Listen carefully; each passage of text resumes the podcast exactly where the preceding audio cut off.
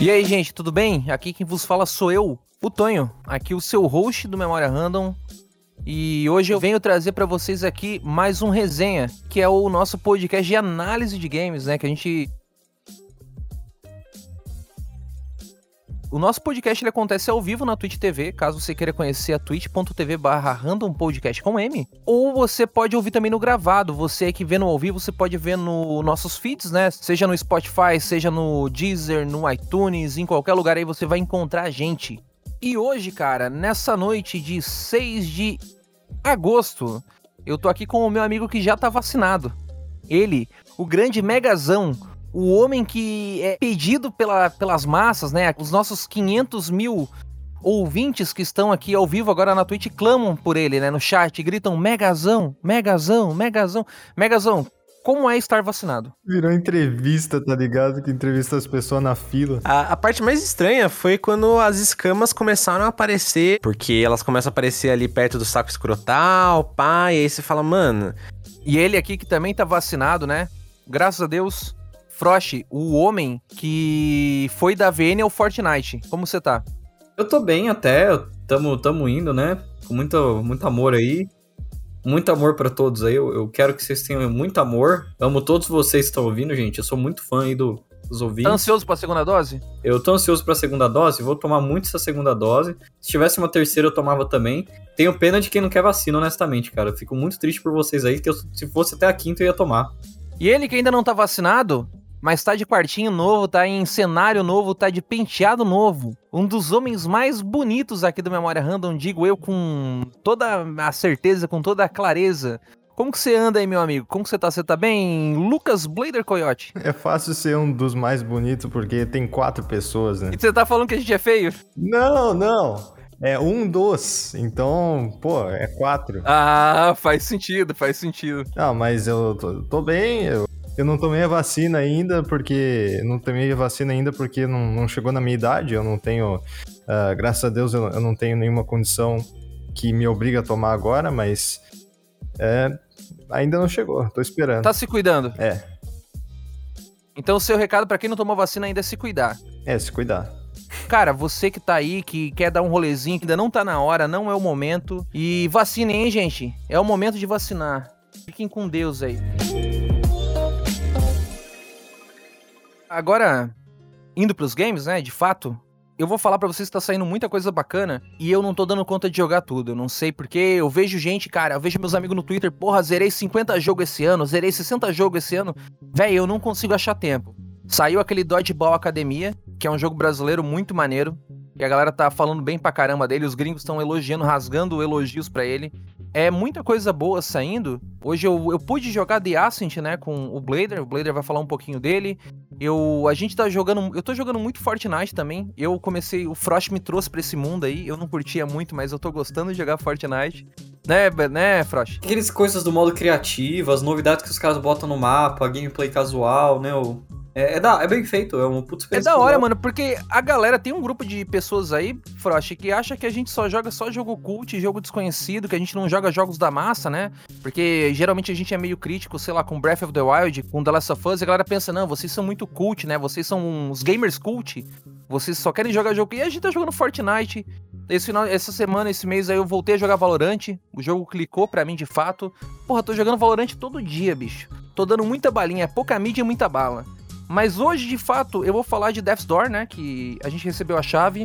O Megazão recebeu a chave, eu comprei. A gente jogou aí um joguinho bacana que saiu, o joguinho do Corvinho. Eu vou falar também sobre o Death Trash. E, gente, é muito jogo saindo, é foda. É foda porque eu não tenho tempo para jogar tudo, mas aí tem muita coisa no Game Pass também. Eu vejo muita gente falando, porra, não tem game, não tem lançamento bom, não tem nada. Velho, tem muita coisa boa saindo. Certo, rapaziada? E eu vou falar desses games aí. Também andei jogando Pokémon United, que eu sei que o Megazão quer falar. Do que, que você vai falar hoje, Megazão? Pô, então, cara, eu eu também tô sofrendo mais ou menos a mesma coisa que você, só que É, no meu caso, não é só com lançamento, é que eu, eu também acumulo muita coisa antiga para jogar, às vezes pro meu canal e tal. Daí eu falo, porra, né? Eu quero, quero jogar as coisas mais antigas. E aí eu fico com muita coisa e me sobrecarrego. Ah, mas assim, das coisas que eu vou falar hoje são, né, como você mencionou, Pokémon Unite, que eu joguei, eu quero comentar um pouco. E assim, eu me odeio por causa disso, porque eu não ia jogar esse jogo e eu comecei a jogar eu, quero, eu tenho muita coisa para falar dele. O Death's Door, que a gente recebeu. Super Robot Wars Alpha Gaiden, porque eu tava na vibe de jogar um Super Robot Wars, uh, já que anunciaram aquele novo que vai sair, né? O de 30 anos da franquia. E tá sendo uma experiência bem legal. E eu até gostaria de falar de mais coisas, né? Mas como o nosso tempo aqui é curto, é, eu andei jogando mais coisas, como por exemplo, uh, Mary Skelter, um dungeon crawler de Nintendo Switch que eu comecei recentemente, mas eu acho que eu vou deixar pra falar no próximo resenha, porque até lá eu talvez já terei terminado. No, no Nintendo Game Seminar de 2013, que foi um jogo que eu teria bastante coisa para falar, mas eu fiz um vídeo bem longuinho até no meu canal, então é um jogo que, se você tem interesse em algumas coisas que usam gimmicks de Wii U, youtube.com.br Entra lá, tem, é, é, legal. E é um joguinho bem maneiro e gratuito do Wii U, que você muito provavelmente não conhece. E você, meu amigo Blader, do que você vai falar hoje, Blader? Eu vou falar sobre um indie que lançou no começo do ano, que se chama Paradise Lost, que Paradise Lost, desculpa a pronúncia cagada do inglês. Bom, eu, eu falo dele na hora que eu for falar. E, e também do The Ascent que a gente jogou, né? Que saiu no Game Pass, então, por ter saído no Game Pass, a gente pôde jogar junto, né? A gente jogou em live ainda, né? Foi bem legal. Aham. Uhum. E você, meu amigo Bruno Frost, do que você vai comentar hoje? Você vai dar continuidade aí, né? Porque as suas análises, elas são meio que é, do gênero novo, né? Do Kojima. São strange, né? São strange análises, né? Elas, elas têm continuidade, né? Eu vou fazer o seguinte hoje, cara. Hoje eu vou falar é, sobre a questão, né, que tinha aqueles rumores lá do David Brasil ter pagado 2 mil pra um garoto de programa, e aparentemente é mentira, ele ironizou, né, no Twitter. Hoje eu vou falar sobre. Não, piada, hoje eu vou falar sobre Sonic 3 e Sonic CD. É porque a gente tá continuando aqui, porque na última live eu falei de Sonic 1 e 2. Então, hoje a gente vai fechar a saga clássica aí dos, dos Sonic de Mega Drive, né? O... E aquele Sonic isométrico lá, mano? O Sonic Hades, não é? Do, do... É, o Sonic 3D Blast, eu acho que, é que ele é muito diferente. Ele é tipo. Ele é outro tipo de, de jogo, saca? Aham. Uhum. Ele. Assim, ele é de Mega Drive, mas ele é. Velho, outra vibe, tá ligado? Ele, tipo... não, ele não se encaixa na, na, na, na... Bem spin-off. É interessante, eu acho que é um jogo que vale falar até algum ponto da minha vida eu quero falar dele em algum lugar, porque ele é interessante, mas tipo. É, vou, vou, focar aqui na, na, pra acabar hoje a saga clássica, né? Sonic Classics World Experience aí. Experience. E nessa onda aí de homens românticos, né? Estou aqui com os homens mais românticos hoje dos games do Brasil. para falar de games, né? Graças a Deus aí mais um dia, mais um resenha. Eu fico muito feliz pela galera que tem apoiado aí o Resenha, que tem falado bastante aí, que tem elogiado. Tem... Vem, cara, eu acho legal quando a gente fura a bolha, né? Quando vem gente que a gente não conhecia, gente que não é da nossa bolha, que não é da fanbase do Blader, que não é da fanbase do Frost, do Megazão. Uma galera nova aí, tem um pessoal que me chamou no, no, no Twitter, bem, uma galera bem simpática. Tem um. Acho que foi o Murilo, o nome do menino que me chamou. Falou que gost, tá gostando do, do podcast e tal. É legal, cara. É legal atingir essas pessoas novas. Eu fico muito feliz. É um negócio que eu faço por amor, que eu gosto muito de fazer. Caralho, cara, eu fico muito feliz fazendo isso aqui, vocês não têm noção. É, é um dos motivos, assim, que eu sobrevivi nessa, nessa pandemia, nessa situação que a gente tá vivendo hoje. E eu queria deixar um agradecimento aí ao, ao, ao chat, o pessoal que ouve a gente no gravado. Muito obrigado de coração mesmo, gente. Mas dito isso, eu já queria aproveitar, Frost, já que tu já falou que tu quer encerrar a tua saga de, do Sonic clássico da época do Mega Drive hoje, por que, que você não começa falando pra mim de Sonic?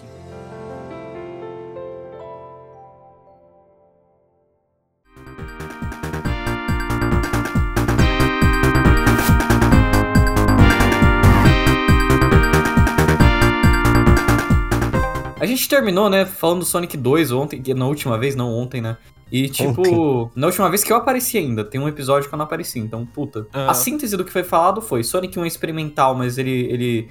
Faltava spin dash ali, né? Que é o bagulho do Sonic girar e correr pra caralho, né? Que é legal pra caralho.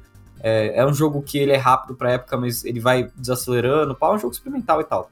Ele tinha problemas, mas ele tinha uma ideia maneira que no 2 eles conseguiram dar sequência e criar um jogo maneiro com aquilo que ainda tinha uns problemas. Mas era maneiro. E aí que vem a coisa, porque eu não sei se vocês sabem, mas Sonic 3 é considerado um dos melhores jogos da história, não só um jogo de plataforma, né? Não sei se vocês sabem. Por quem? Não sabia. Por É quê, geral, mano? é bem geral o Megazão, tipo. A época que falam que Sonic foi tipo, tá, esse é, é brabo, é nível Mega Man X, é nível Super Metroid, é o Sonic 3 que falam, entende? Tipo, esse que é o Sonic Uhum. 2D que todo mundo, junto com o Mania, né? O Mania hoje em dia o pessoal faz isso. É, pegam ele, o Mania e o 3 e geralmente falam, porra, esses são os melhores Sonics 2D, tá ligado? Não, mas é, não, é, é verdade, é verdade. Talvez não seja do nosso conhecimento, Megazão, mas o pessoal do chat já confirmou de fato. Acho que não, não era do nosso conhecimento, mas por favor, Frost, por favor, continua que eu tô gostando. O Sonic 3 ele entra nessas listas de oh, melhores jogos da história e tal, porque ele é um puta plataforma. Ele é um, jogo, ele é um puta jogo de plataforma único, tá ligado? Porque ele pega a mecânica do Sonic, que ela é muito diferente de qualquer jogo de plataforma. Então, fazer um level design do Sonic é difícil. E o 3, ele meio que conseguiu chegar mais próximo da perfeição com isso, porque é foda, entende? É difícil. É, como que você vai desacelerar o cara pra fazer as partes de plataforma? Muitas vezes o que eles fazem é aquele truque barato de jogar o inimigo na tela pra você bater, e aí você conseguir desacelerar pra você chegar numa parte específica e você não morrer frustrante, sabe? Uhum. É, o Sonic 3 ele é inteligente com isso. Ele sabe desacelerar o jogador de modos orgânicos, tá ligado, Megazon? Hum. Ele ainda tem uns momentos meio bullshit assim, mas ele sabe no geral. E o que torna ele muito interessante, muito melhor que o 2, além do fato que ele é muito mais bem balanceado que o 2, quem lembra do episódio, eu falei que o Sonic 2 ele é um dos melhores jogos de plataforma da geração também dele. Só que o foda é que a reta final dele é desbalanceada. Até a reta final ele é muito divertido. A reta final chega e fica cansativo, fica chato. O 3, ele é muito bem balanceado do começo ao fim, tá ligado? Você pode reclamar de pontos, de partes específicas, mas são muito específicas, que o jogo, no geral, ele é muito bom. E ele adicionou uma mecânica que deu, tipo, muito mais dimensão. Não sei se vocês curtem Mega Man, gente, mas quando o Mega Man X pegou e você podia pular na parede pra subir nos bagulho, foi revolução, tá ligado? Tipo, wall jump, sabe?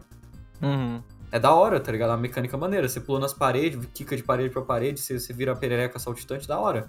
Mas é, o Sonic, ele tem uma mecânica que foi isso pra ele, que é a mecânica das bolhas. Tipo, você meio que pega uns power-ups que são umas bolhas, tá ligado? Tem uma bolha de fogo, uma, uma bolha de raio e uma bolha de água. Uma bolha, Uhum. realmente uma bolha, né? É, e tipo, quando você pega, você fica com esses buff. Tipo, que quando você aperta um dos botões do controle, tipo, no ar tal, por exemplo, você tá com a de fogo, o Sonic vira um meteoro de fogo e ele sai Meteoro da cruzando os bagulho. Tá ligado? Não, ele sai destruindo os bagulho, tá ligado? É da hora. E se você tiver um obstáculo, algum, algum inimigo tacando fogo, e você tiver com essa bolha de fogo, você não toma dano.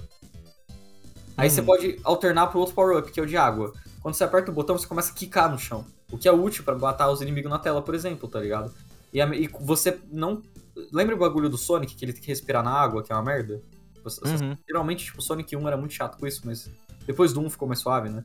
Os- Você não sofre mais com isso porque quando você tá com essa bolha, esse power-up de água, você não. Água foda-se, tá ligado? Tipo, você respira na água. E o de raio também tem umas mecânicas adjacentes nele. Se você tiver com o Sonic de raio e tiver com os bagulho magnético, você é influenciado, tá ligado? Uhum. E tipo, e, e- e você pode usar isso pra pegar talho, pra fazer um monte de coisa. E eu fico pensando no trabalho que deu esse level design, porque, velho, tem um chefe que, tipo, ele basicamente vai atacando um obstáculo no meio da lava e você tem que pular certinho, se você não tiver o power-up. Mas se você tiver o power-up, foda-se, você fica no meio da lava, você anda lá na lava e taca, taca ali pau, tá ligado? Taca ali pau, Marco, velho. É, Ele te recompensa muito, tá ligado, o jogo. E pra piorar, que é a coisa mais da hora desse jogo ainda, é que eles são dois jogos por si só, o Sonic 3, né? Que eu não tô falando Sonic 3, tô falando Sonic 3 e Knuckles, porque o que que rola? Sonic 3 saiu e ele era um jogo legal, mas não era o melhor Sonic ainda.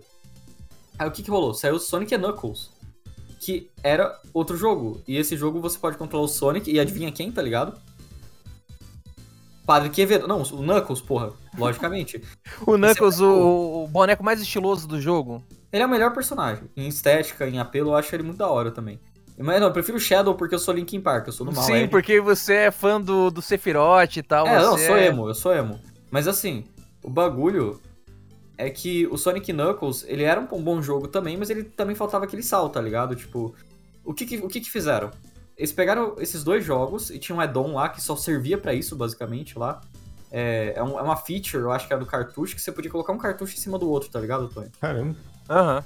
E aí você podia jogar o Sonic 3 e Knuckles, que basicamente é a versão definitiva. Os caras revisou o level design dos dois jogos e botou todos os estágios dos dois e, tipo, alteraram coisas pra deixar o jogo melhor. E nisso é meio que a versão definitiva. E, cara, é muito estágio esse jogo, tá ligado? Tipo, ele é muito grande pra um jogo do Sonic. É, e, e, assim, realmente, eu acho um dos melhores jogos de plataforma que eu já vi. A, a, música, velho, teve interferência do Michael Jackson, não sei se sabia. Ele ajudou a compor a música do jogo.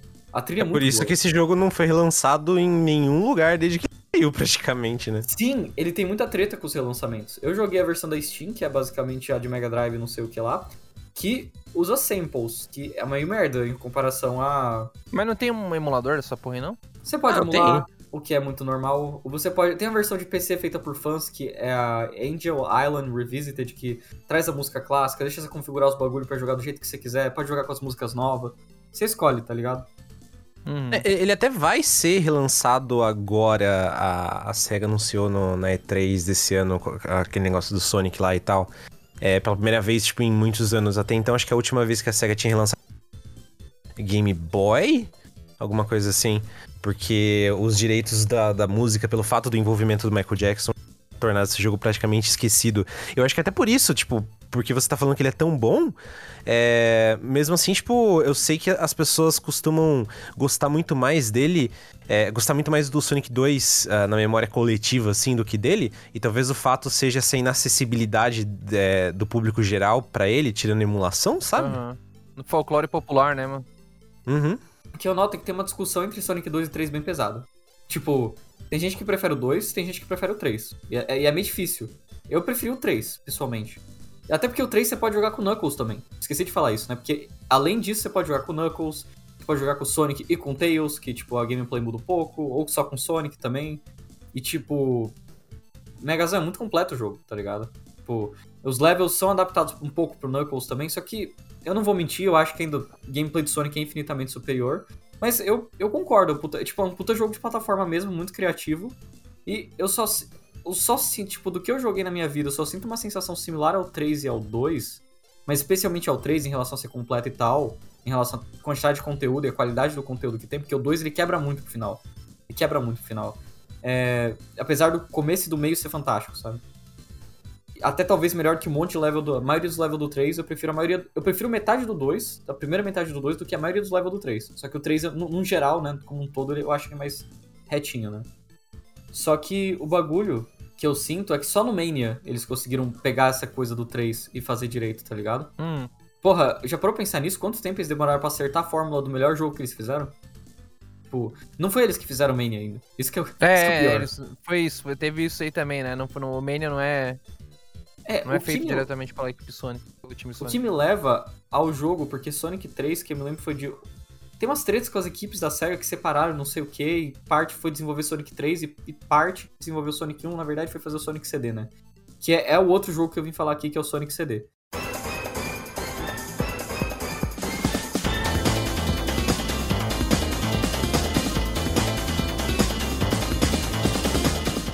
Sonic CD era pro Sega, era pro Sega CD, que é um- era um add-on pro Mega Drive que eu acho que o pessoal só usa pra jogar ele e Snatcher, que eu saiba, sabe? Tipo, deve ter mais uns jogos interessantes, mas tipo, ele é um add-on que ele não foi muito utilizado. Ele é meio que uma relíquia aí. E o, Sonic CD, ele era pra ser o bagulho pra vender o add-on, tá ligado, Tonho? Hum. Porque é o Sonic, caralho, Sonic no. Sonic é bonito, né? Porra, imagina no, no CD, tá ligado? Sonic é estiloso, né, mano? Não, mas é estiloso. Velho, você já tocou num dos pontos do jogo. O jogo já tem uma introdução de anime feita pelo pessoal da Toei, tá ligado? Tipo, na época, parece Dragon Ball, o Sonic correndo nos bagulho, quicando, pulando. Bonito pra caralho. O jogo é lindo, tá ligado? Ele foi o primeiro indie roxo, velho. Caralho, mano. Primeiro de roxo, mano. Fudeu. Não, é sério, o jogo ele tem um visual, tipo, mais colorido do que o Sonic, o cor mais saturado que o Sonic normal, sabe? Com mais detalhe, mais, mais bonito, muito mais bonito. É, só que, aí que vem, sabe quando os caras querem inovar pra caralho? Uhum. Pra caralho, esse foi o Sonic CD, foi tipo um monte de ideia. Ele é mais experimental do que e algo interessante do que algo tipo um, ah, esse jogo é um jogo de plataforma incrível, não. Se você jogar ele linear, você, você vai ter um jogo do Sonic decente. N- Não é melhor que o 2 ou o 3, ele é bom, mas ele é melhor que o 1, tá ligado? É um jogo bom. Se você zera, porra, beleza, sabe? Uhum. Meio seco, tem umas partes da hora, tipo, tem uma parte que você vira o Mini Sonic, né? Que é uma mecânica que depois volta no Mania, você pode virar o Mini Sonic. Sua hitbox fica menor, tal, etc. Muda, Pois muda é. pouco na gameplay. O, o, mas, tipo, o, o Mania você tá jogando aos poucos, então. Mania eu tô jogando mais aos poucos, sim. Ele Hum. não é. Ele é. parece ser do tamanho do 3, mais ou menos. Então, o 3 eu joguei em dois dias, mas, tipo, eu não, não quero ficar jogando games. Eu não, não vivo de games. A minha vida não é games. Você não, você não é um homem que vive de games, então? eu não sou União Gamer, não consigo jogar só a minha vida. Mas é, o Sonic CD, galera, porra, tipo. Ele tem muita ideia viajada. Tipo, vai, Megazão, qual mecânica você botaria num jogo de Sonic que não tem nada a ver com Sonic? Fala em uma. primeira pessoa. Não, tá, não, você viajou muito. Tem, tem que ser o mesmo gênero, mantém o gênero. Eu que deveria falar isso, Megazão. Eu que, de- eu que deveria falar. Ah, não eu, sei, eu vivo de. FPS, eu vivo de FPS. mano. É, não sei, não faço ideia. O Sonic já tentou tanta coisa nos jogos dele. Não, mas 2D reto. Você tá lá na época, fazendo assim, vou colocar uma ideia louca aqui no Sonic pra dar uma renovada. O que você colocaria? Porra, mano. É. Sei lá, Colocaria o Sonic pelado. puzzle. Então, você meio que acertou um pouco. Tipo assim, Caralho. os caras fizeram o seguinte: Sonic não corre rápido? Hum. Corre, Pra viajar no tempo, você não corre rápido também? corre. Hum. Quer dizer, em teoria, em teoria sim, né? Em teoria sim. Tem uma mecânica de viagem no tempo no jogo e todos os estágios têm uma versão no passado e no futuro. E nisso, se você achar coisas específicas no, ma- no- no mapa no passado, você consegue mudar o futuro, criando um futuro perfeito. Caralho, copiou The Messenger, cara. Não, tô brincando. The Caralho. Messenger é atual, eu tô zoando. é Não, mas, né? mas, tipo, a ideia é muito louca e é maneiro. E tipo, se você quiser, você pode pegar as você, você pode pegar eu não lembro se você pega as esmeraldas do caos, mas tipo, você, você pode facilitar pra zerar o jogo, tá ligado? Pra pegar o final bom. Acho que você pe- pegar seis, tipo, os primeiros estágios assim, tudo esse good end, você fica de boa, tá ligado? Megazão pro final bom. Que eu acho que já te dá esmeralda. Eu, eu acho que é isso, porque eu não tenho certeza. Porque tem um motivo que eu não tenho certeza que eu já vou explicar. Não é que eu não sou gamer, não é que eu não testei a mecânica, eu testei a mecânica. Só que é o seguinte: a ideia é boa, mas a execução é horrível. Tipo, você precisa achar uma plaquinha específica que diz futuro ou passado, você tem que achar ela no mapa. A partir disso, você tem que correr muito rápido e dar de cara com algum lugar que te acelera muito. Se você bater no inimigo, você perdeu e a plaquinha foi usada, você perdeu pra sempre essa chance de ir pro passado. Você vai ter que resetar o estágio Jogo. inteiro. E tipo, level de Sonic, quem joga Sonic, exploração de Sonic não é o foco, tá ligado, Megazão? É um jogo que é feito pra você correr pra frente e meio que esquecer os bagulhos. Você não tem mapa, não é um Metroidvania, tá ligado? Só que os caras que fez o Sonic CD, eles queriam que você tentasse jogar desse jeito. Meio Metroidvania, se você quisesse, tá ligado? Que loucura. Desculpa, mas que ano que foi isso, velho? 93. Pô, os caras estavam à frente do seu tempo, mano. Não, eu tô falando, o jogo é muito experimental. Só que aí que vai a coisa dele ser experimental. Cara, tá, ele é experimental, maneiro, legal. Ele, ele tentou várias coisas, primeiro em de roxo, vários visuais bonitos, etc. Mas, cara, era muito mal implementado. Eu consegui fazer isso no primeiro estágio. E no segundo eu fiquei dando volta e volta e volta e volta. E tem tempo no Sonic pra você acabar o estágio, entende, Tonho? Ah, O jogo não tá me incentivando a explorar. Eu, eu, eu vou morrer, cara. Entende? eu também vou, todos vamos. O loop da gameplay do Sonic geralmente é o seguinte: você corre pra caramba, na rota que você achar mais legal, tá ligado? Tipo, ah, vou aqui em cima, vou aqui embaixo. E é um jogo casual, tá ligado? Tipo, ele tem dificuldade, mas não é uma dificuldade muito pesada. Nos bons jogos do Sonic, entendeu? Uhum. Porque é, é difícil criar dificuldade boa com o Sonic. Porque você não, você não tem tempo de reação pra conseguir desviar dos bagulho, entende? Sim. E, ô, você vai falar do Sonic 3D, porque eu vi que você tava jogando em live também, Sonic 3D e tal. Algum dia talvez eu rejogue, mas, tipo, eu não tenho planos de falar no resenha no momento. Ah, não, tranquilo. Mas se eu rejogar, eu falo. Tipo, talvez eu rejogue, eu gosto deles. São jogos legais. Mas, tipo, a minha conclusão sobre o CD é tipo isso. Eu, depois de um tempo, tá aqui eu foda-se essa mecânica de viagem no tempo, tá aqui eu foda-se mesmo, na lata. E zerei como um Sonic normal. Foi divertido, é um bom jogo, é bonito pra caramba. É... A trilha, a trilha é sensacional. Eu acho que é uma das melhores trilhas de Sonic, que os caras usam sample mesmo, não é chiptune, tá ligado? E é um samples bonito, tá ligado? Os bagulho bem, tipo... Sei lá, cara, até meio city pop, sabe? É maneiro, é maneiro, tá ligado, Tonho? Sim, sim. Mas, velho, é, é aquela coisa. Experimentos são legais, mas nem todo experimento necessariamente vai dar 100% certo. Vai, vai dar 100% certo. Desculpa, coloquei a mão na boca, eu fudi o microfone. Aham. Mas assim, é da hora o jogo? É da hora, vale a pena? Vale. Eu acho que se a pessoa já jogou Sonic 1, que é, é bem datado, é bem, é bem tipo, é, experimental, jogou o 2, que tem aquela reta final meio pesada, jogou o 3, o CD, tipo, cara, é da hora. O CD é um Pode jogo crer.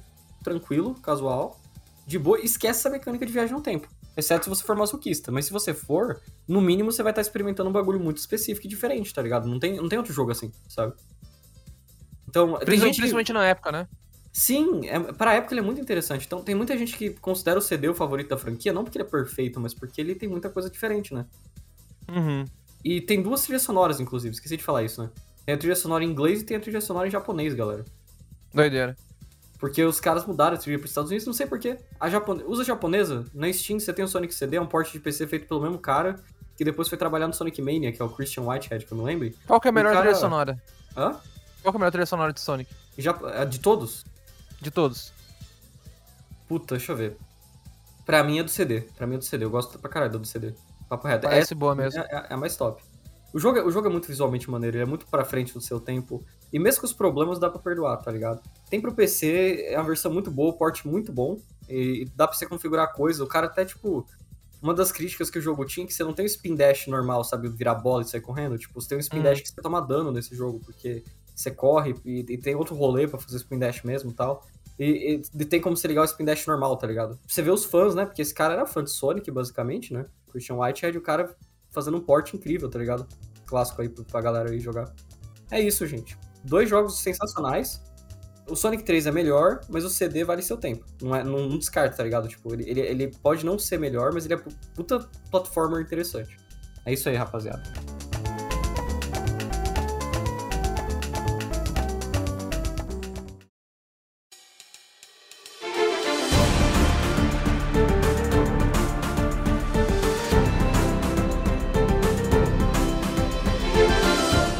Aqui com a União Gamer do nosso lado aqui, a gente vai aqui agora, nesse exato momento, falar dele, Death's Door. Death's Door, esse joguinho charmoso aí que lançou... Quando que lançou, Megazão? Você que pode me informar? Julho, final de julho. Final de julho aí chegou em nossas mãos aí. Primeiramente agradecer muito a Devolver por ter, por ter cedido uma chave pra gente. É, o Megazão ficou com a chave, né? Ele é responsável pela análise e tal. Ele jogou em live. E agora eu vou. Eu também eu comprei a minha, no, no caso, né? Eu fiquei, com, eu fiquei com vergonha de pedir, mas. Porque, tipo, a gente é um podcast pequeno, né? Eu não vou ficar falando, ô, dá umas duas chaves aí pra gente aí. Eu fiquei com vergonha. Tem umas cinco chaves aí pra distribuir pra rapaziada. É, pra, pra nós quatro e pro editor. É, pro É. editor, pra todo mundo, pra mãe, pra tia, pro papagaio. Eu fiquei com vergonha. Com vergonha. Você quer começar a falar do jogo aqui agora ou tu quer que eu comece? Fica, eu quero que tu comece, eu quero ouvir a tua opinião. Eu quero que tu fale pra mim dos games, eu quero ver se tu ama os games. Ah, beleza, posso, posso começar. Ahn, assim, o, o, o jogo do Corvinho, como ele era conhecido até então, é, ele, ele é bem tipo.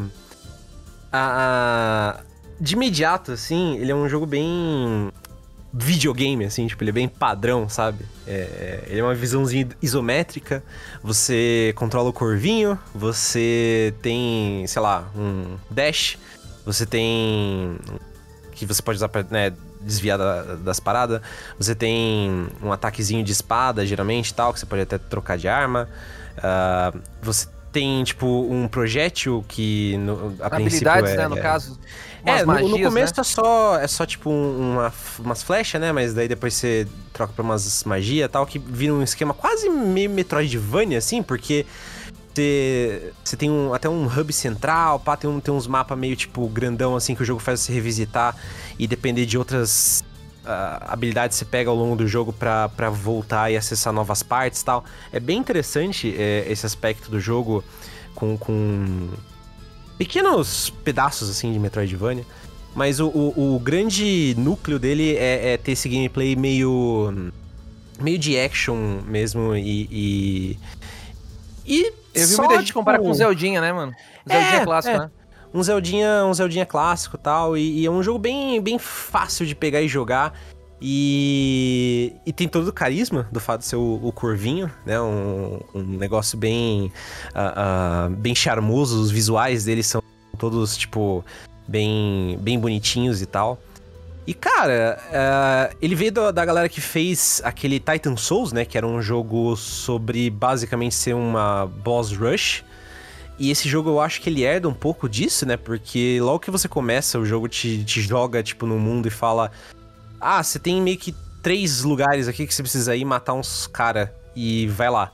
E tipo, e você já tem esse, meio que esse objetivo assim, ah, tem esses três malucos aqui que eu vou ter que ir lá matar e, e, e é isso. E aí Hum. você vai e tipo. E você vai atrás deles e tal. E nesse caminho, obviamente, não é só um boss rush, né? Você tem uma- umas fases bem grandes, extensas e, e, e com um design bem, tipo, interligado. Eu acho isso bem fascinante sobre as fases, assim, que você vai explorando. Elas têm umas ramificações, tipo, muito malucas, assim, entre, entre a- as partes, tipo... é, você tem muitas, muitos lugares pra ir, eu sinto. É, e aí, quando você pega uns caminhos assim, muitas vezes, tipo, você acaba voltando pra um outro ponto que você já passou, assim, e abre um atalho. E aí, no final, quando O você level tá design é interessante. É, tipo, no final, quando você você tá prestes a, a limpar aquela área, você abriu tantos atalhos, tipo, você consegue acessar qualquer parte daquela área, basicamente, de uma forma tão fácil. É, é, é muito, muito interessante a, a forma com que eles acessibilizam, assim, a locomoção do jogador. Uhum. E... E sei lá, cara, é, é um jogo gostoso de explorar, sabe? Eu, eu gosto muito de explorar é, esse jogo. Eu acho que a única coisa que ele me deixou um pouco a desejar até agora, eu, vale apontar que eu não terminei ele ainda, eu matei o segundo dos três bichos que ele te aponta no começo que você precisa matar. Eu, não sei tenho se tem mais depois falar deles. que me decepcionou nesse jogo, mas eu vou deixar tu falar primeiro. Então, a- até agora, né, eu, eu terminei, o, eu matei o segundo bicho, eu preciso ir atrás do terceiro, é, mas eu não joguei mais porque eu tô com um problema de dor nas costas foda esses tempos e não, tô conseguindo passar muito tempo sentado no PC, aí eu não tô, não tô conseguindo jogar muita coisa no PC ultimamente, né, então eu dei uma pausinha no jogo, mas até agora a única coisa que eu não consigo, assim, ainda sentir 100% é o combate, é, porque eu acho que o combate, ele. Primeiro que ele pode ser um pouco repetitivo, que não é necessariamente um grande problema pra mim. Porque, tipo, com os upgrades e tal, ele vai ficando um pouco mais fácil e. para certos inimigos e tal, e tem uns inimigos que, né, tem ritmos diferentes. Eu acho que, mesmo com a repetitividade dele, não me incomoda. O que me incomoda mais é que o corvo não é rápido o suficiente. Tipo, o Dodge, por exemplo, meu pai do céu, ele demora demais. Ah, o iframe dele é vê- largo, hein, mano. Não, tipo, eu tô dizendo, é, o- você fica preso na animação de Dodge por tanto tempo. É, é, eu queria ser mais ágil, eu queria ter uma opção de ser mais ágil, mas mesmo fazendo upgrade, porque tem um upgrade que fala que você fica, que você faz o Dodge mais rápido. E eu tô focando nesse upgrade e eu não sinto a menor diferença. Tipo, eu, eu, eu sinto que eu não sou ágil o suficiente. Parece que a animação do jogo, quando você olha assim, não, é- não, não parece fora do normal. Mas em combate, eu queria ser mais ágil. Eu queria ter essa opção. Eu queria, sei lá, que alguma arma me desse mais agilidade. Eu queria poder sacrificar alguma coisa pra ser mais ágil. Porque eu- nesse tipo de jogo, como em Hades, por exemplo, que tem esse, é, uma pegada de gameplay levemente parecida, eu gosto de focar em coisas com agilidade porque é o que eu sou melhor, entendeu? É. E isso, isso me incomoda um pouco, tipo, como esse corvo, ele às vezes ele fica preso em umas animações e. E eu me fodo por causa disso. Tipo, eu, eu tenho um probleminha de me adaptar ne- nesse ponto. Mas, tirando isso, é, é- ele é satisfatório o suficiente, eu acho. Tipo, não consigo pensar em nada assim pra apontar. O que, que você. O que, que você sentiu?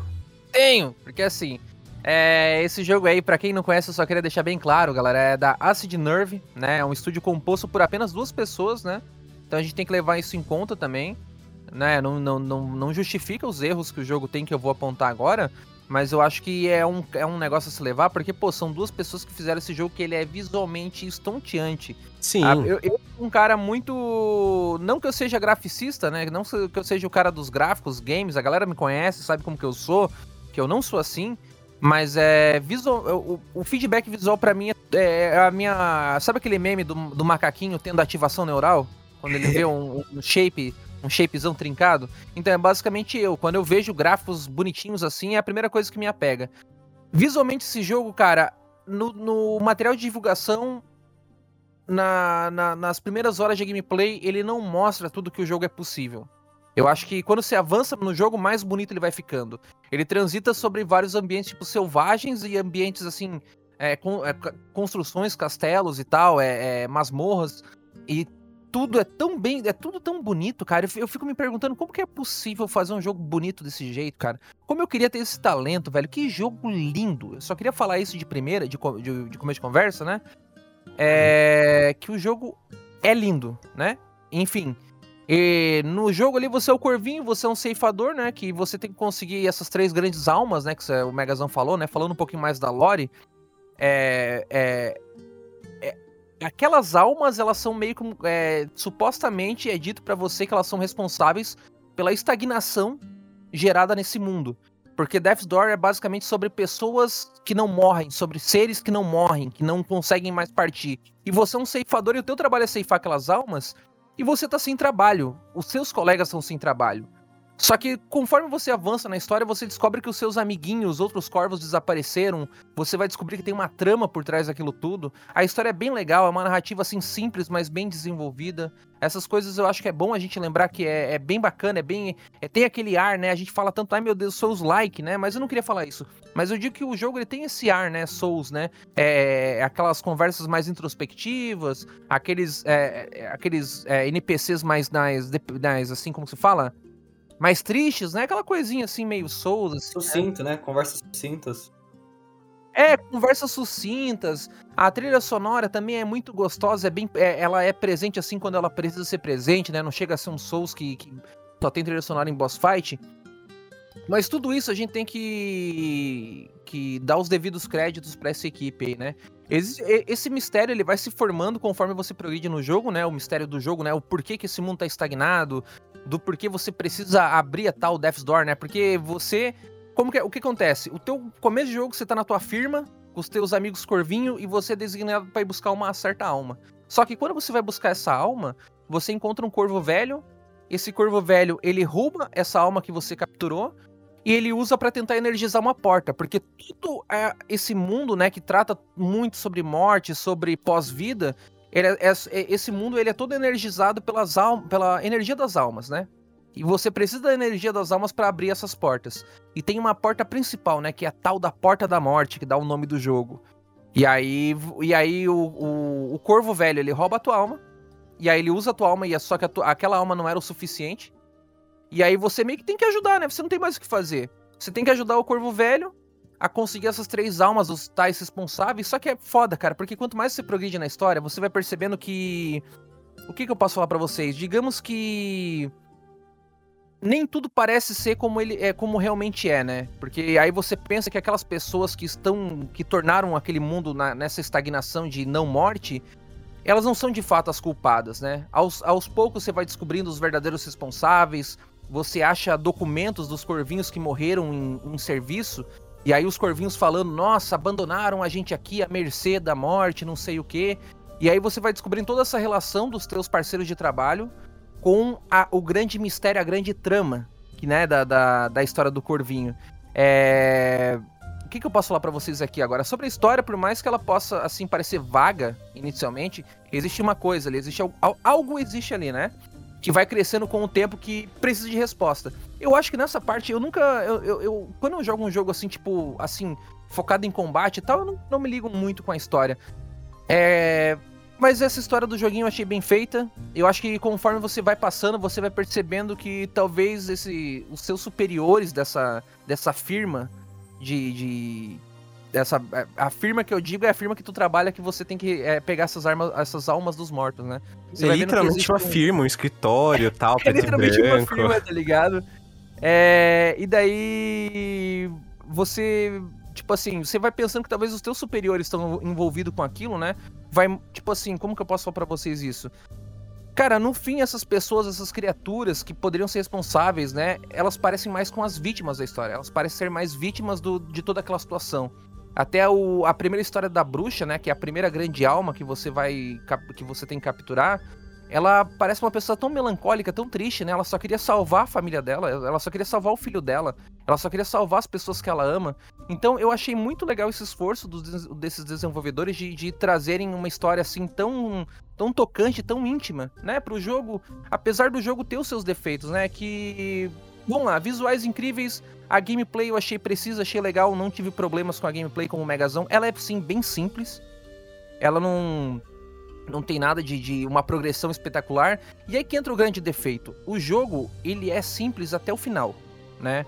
A, a, o que, que eu posso falar? A progressão do jogo não é das melhores, né? Você tem essas quatro skills, né? Que, que até aparece ali no mapa, ali na HUD ali que vocês estão vendo no ao vivo. Tem essa HUD ali na parte de cima que tem quatro slots. Mas o problema desses quatro slots, cara, é que... Sabe, são três dessas magias é a mesma coisa. É um projétil. É um projétil. É, um, é uma magia que você lança à distância, né? É uma magia de fogo, uma magia verde, uma magia de gelo, não, não lembro agora o que, qual que é. É um fogo, um gelo e um negocinho verde.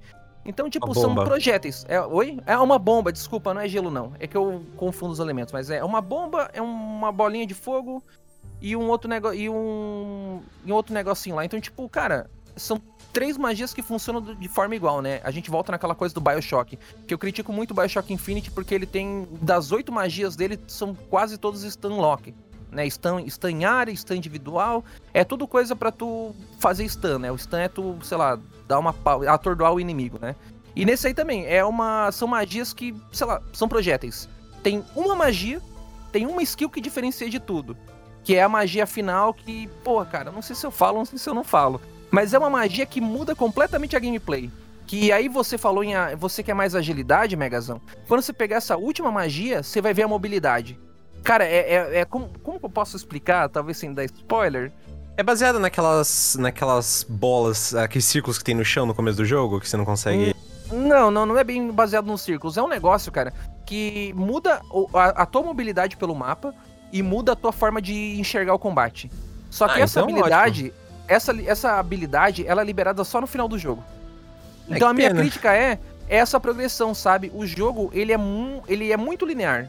Se ele fosse tipo Souls, que o Souls é aquele começo, né, do Dark Souls 1 que ele é super aberto, você pode ir para onde você quiser, você pode pular direto para Blytown, você pode fazer, você pode fazer o caminho tradicional, você pode iniciar o jogo vindo pela, flore pela floresta e entrar lá por, por debaixo lá onde tem aquele bicho lá que que não tem cabeça e subir pelo pelo pela aquela parte lá de perto de Sansford, você pode fazer o que tu quiser no Dark Souls nesse início, né? É genial.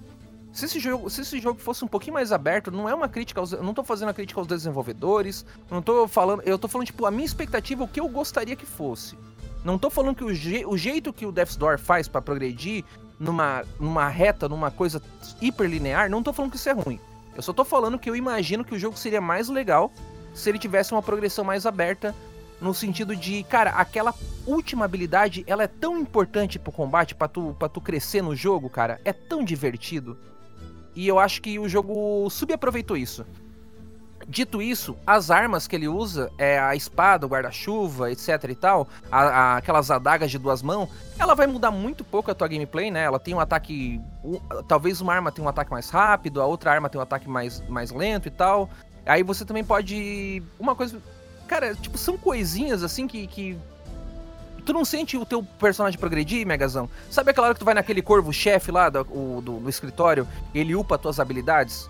Agilidade, força e tal, aquelas quatro habilidades. Uhum. Sabe essa parte? Então, que tu usa tuas almas para upar essas habilidades, são só quatro habilidades e essas quatro habilidades, elas mudam, tipo, status passivos, né? Não tem uma habilidade ativa, não tem nada. Ele vai é. mudar, sei lá, ah, você vai ter um pouquinho mais de vida. Não, não, não, a vida é diferente, desculpa. Você vai ter um pouquinho mais de, de dano, você vai se mover um pouquinho mais rápido. É tudo porcentagens pequenas, status, sabe? Status mínimos, assim. Não é uma coisa que você chega no final do jogo não é muito diferente. Você consegue é, zerar o jogo única... sem upar nada, tá ligado? A única perceptível realmente, para mim até agora pelo menos, foi a de dano melee, que, tipo, hum. eu, eu upei, assim, no meio de uma boss fight e deu pra, pra visualmente ver, assim, que o boss tava tomando dano mais rápido. Porque de resto, as outras que, ah, você vai se mover mais rápido, você vai é, é, desviar mais rápido. Mano, isso daí eu nem consegui perceber, tá ligado? É, é bem, bem é, decepcionante nesse ponto, realmente. Cara, assim, eu vou te falar. Eu, eu não recebi a chave, quem recebeu foi o Megazão. Eu comprei o jogo, eu tava bem hypado, assim, o jogo me, me atraiu muito visualmente. Eu esperava, talvez foi um pouco de expectativa minha, mas dito isso, cara, eu tenho essas críticas para progressão porque eu enxergo que no desenvolvimento de um jogo indie, ainda mais para duas pessoas, tá certo que eles tinham, deviam ter freelance, Mas eu acho que você tem que ter um foco, né, na hora de desenvolver um jogo. Você não pode querer fazer tudo. Ainda mais uma equipe pequena, então eles tinham tempo limitado, eles tinham orçamento limitado. Imagina, cara, você manter um salário, talvez um salário de um funcionário, né? Não tô falando deles, mas tô falando, tipo, digamos, você vai desenvolver um game, você tem que ter um foco, né? Ah, não, vamos fazer um foco em narrativa, vamos fazer um foco em gameplay, vamos fazer um foco em tal coisa.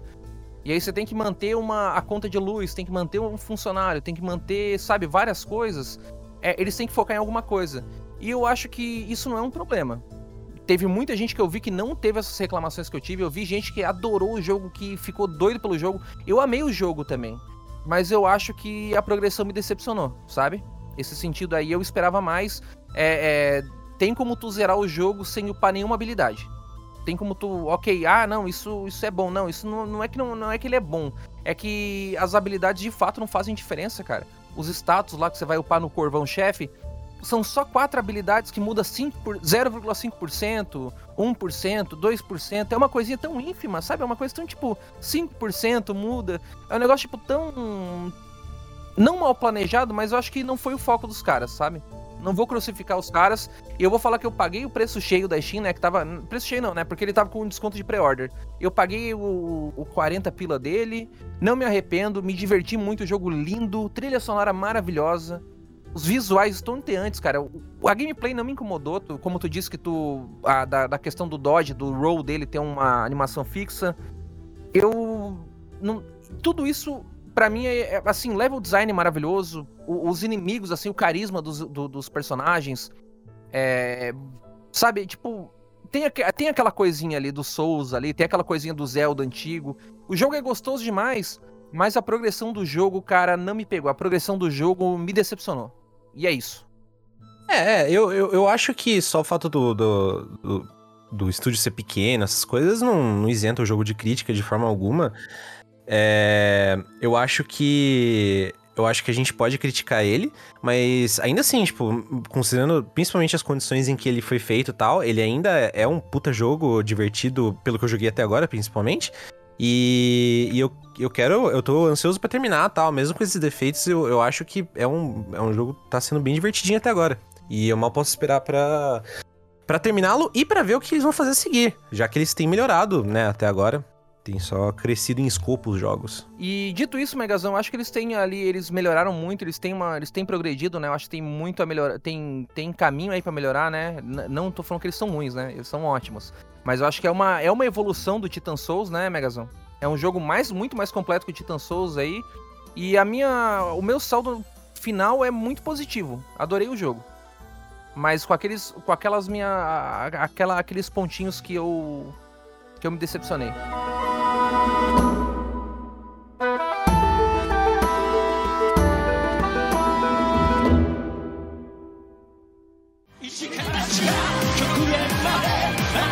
Bom,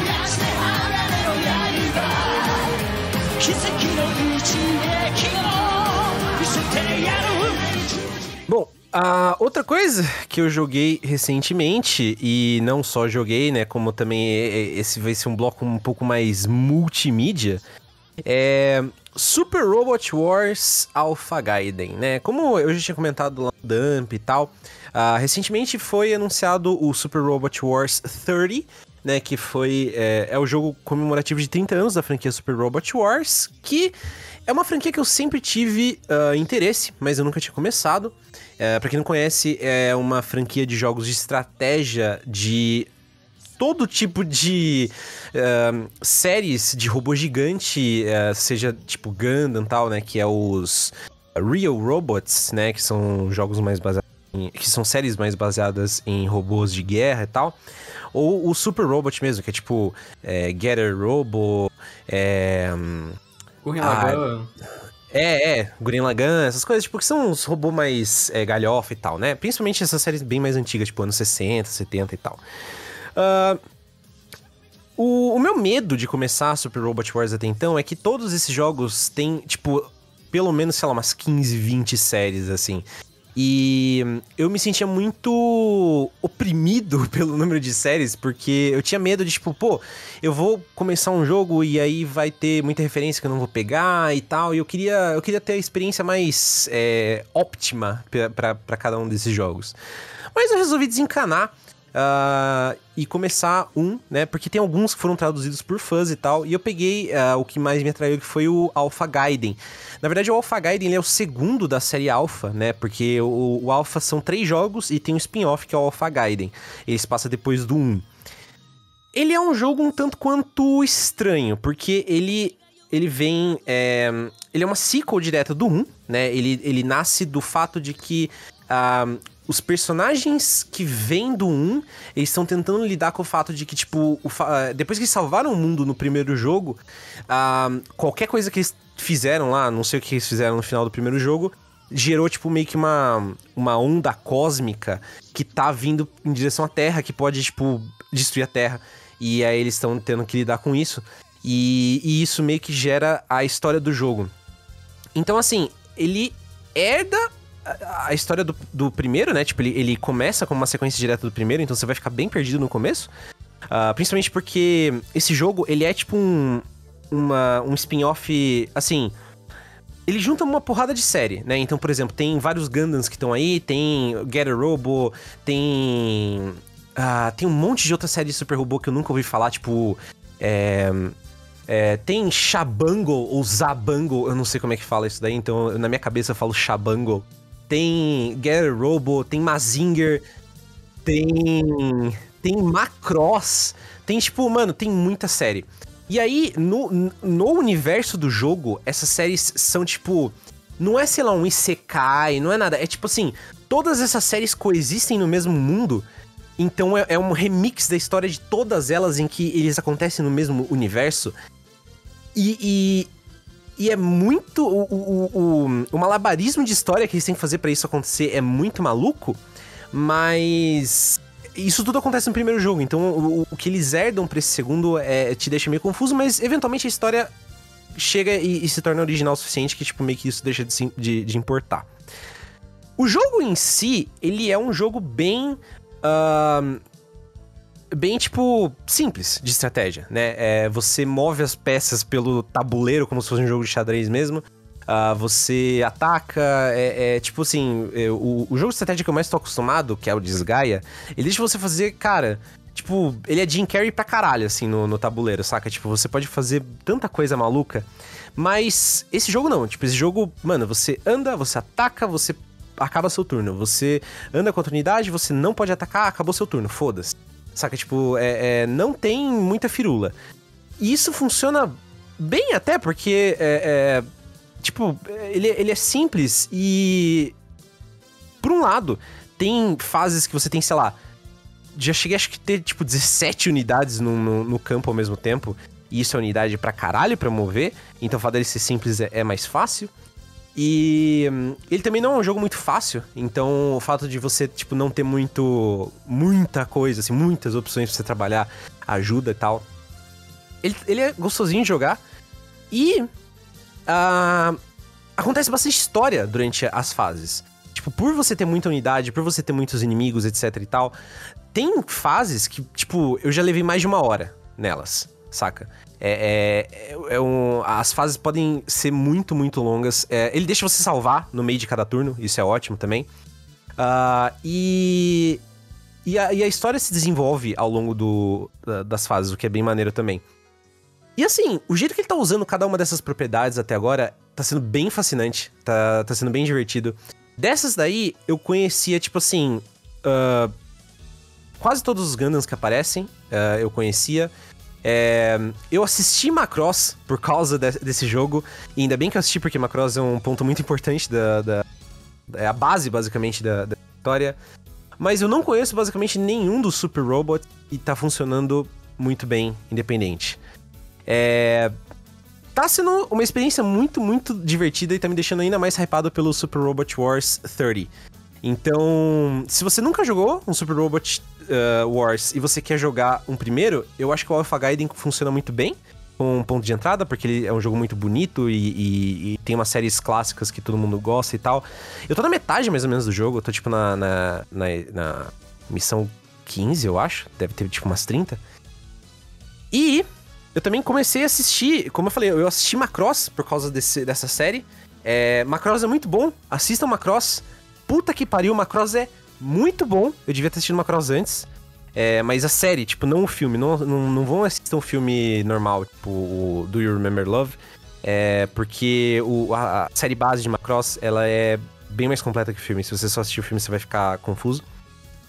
E eu tô assistindo também o Magic Knight Ray Earth, por causa do, do, do 30, né? Porque o 30 vai ter Magic Knight Ray, Ray Earth. Que se você conhece Magic Knight Ray Earth, você pode estar tá falando, meu Deus, isso não é uma série de mecha.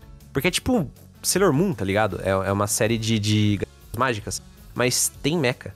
É uma série de garotas mágicas. É tipo um RPG, é um anime tipo Sailor Moon com garotas mágicas e é no mundo de é RPG desse? com mecha. Oi? Qual que é o nome desse? Das garotas anime? mágicas com, com, É Magic Knight Ray Earth. Ah. Perguntaram aí no chat, o, a Jaca Fogueteira perguntou: será que tem pet labor nessa brincadeira? Eu não sei, pra ser bem sincero, mas. É, assim, pet labor é legal demais também. Caralho! Se você quer, tipo, ah, eu quero é, jogar um Super Robot Wars se tiver série X, mano, os caras botaram até Virtual On, tipo aquele jogo de robô da SEGA, tá ligado? Em, em, em, alguns, em alguns desses. Infelizmente nenhum traduzido. Mas, tipo, se é série de robô, grande chance de que em algum jogo apareceu. É. E, e, e, esse jogo tá me dando vontade de ver muitos animes. Tipo, o próprio Shabango, ele, ele aparece. É, ele, ele tem uma grande proeminência, assim, em certo momento dessa série. E ele revive, é, em parte, o plot da série. O que, tipo. Dessa série não, desse jogo, perdão. É, ele tem uma proeminência nesse jogo. Ele revive o plot da, da série em parte, e, e ele é remixado também nesse jogo, então não dá pra saber exatamente até que ponto o, o, o plot do anime acaba e o, o, plot original do jogo começa, porque eu nunca assisti. Mas assim, tudo que envolve esse anime até agora, pelo que o jogo me apresentou, parece tão legal que, tipo, assim que eu acabar Ray Earth, eu vou começar esse anime. Esse jogo me vendeu esse anime porque parece tão animal. Então, assim, se você gosta de, de robôs gigantes e tal, pelo amor de Deus, jogue, jogue é, Super Robot Wars, parece animal. E, e, o 30 parece também incrível. E eu tô hypado. Enfim, é isso que eu queria falar de, de, de Super Robot Wars. Uh!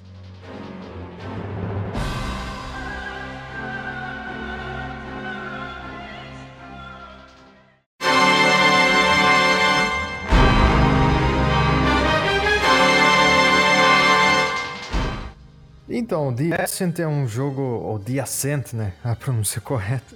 Uh, é meio contraintuitivo falar, então a gente vai falar errado toda hora.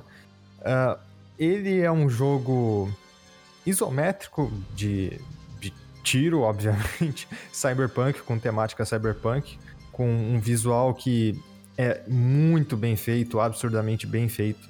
Os cenários desse jogo, cara, são. São.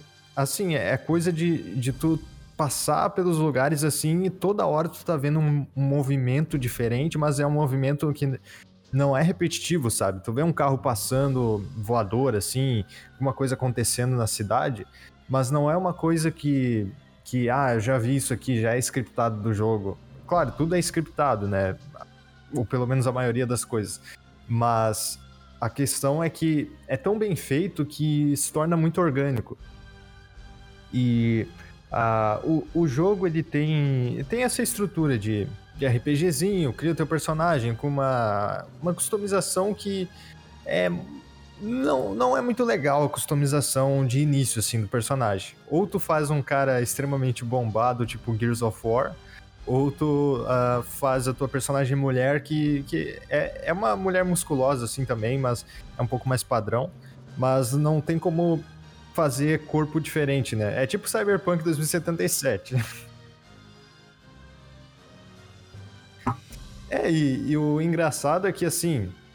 Desculpa, Tony, eu sei que tu vai querer me bater agora, mas eu achei esse mundo do The, do The Ascent mais vivo, entre aspas, do que do Cyberpunk 2077. Eu acho que eles capricharam mais no sentido de fazer assim.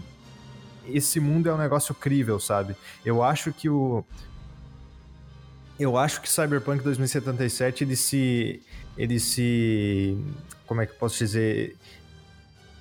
Não, ele, ele se ele se baseia muito, ele se escora muito no na, na identidade do universo do, do Mike Pondsmith que ele criou. E, e sabe, o que é mérito próprio dele eu só considero, tipo, a arquitetura de Night City. Eu acho a arquitetura de Night City impressionante. Mas, a, sabe, a conexão ali do, do dos lugares para tu mesmo explorar no jogo.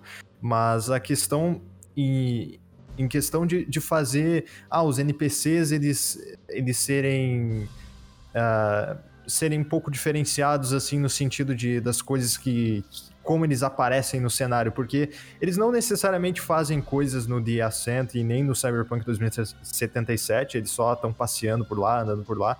A questão é o que eles parecem estar tá fazendo e tal. E eu acho que o, o The Ascent ele faz um trabalho melhor, considerando que ele foi feito por 12 pessoas que, tudo bem, são veteranos que já trabalharam em Gears of War e não lembro qual jogo mais. É verdade, cara. A gente até comentou isso em live, né? Esse jogo ele tem um feeling de Gears of War absurdo, né? Ele é, é tipo um Gears of War isométrico, a gente tava brincando, né? Sim, isso não, não é. Não, não é demérito, não é, não é ótimo. Porque efetivamente no gameplay, a questão do cover, assim, claro que não é aquele cover de, que gruda na parede, né? Uhum. Tem que. É um cover uh, mais orgânico. atrás do cover e realmente uh, mirar e atirar por cima, mas dá um sentimento assim de Gears of War, sabe? E é, é, bem parecido assim com Gears of War isométrico. E isso é, é bem legal. Você pode pegar cover, meter, dar tiro dando cover, tudo. A gente jogou e ele é bem aquela pegada do Twin Stick Shooter, né? É, é, até o jogo que eu vou falar depois, o, o, Death, o Death Trash, ele é um Twin Stick Shooter, que é que tu controla com os dois, é, basicamente os dois analógicos, né? Mas ele funciona muito bem no teclado e mouse, né? Você jogou dele no teclado e mouse, eu joguei no controle.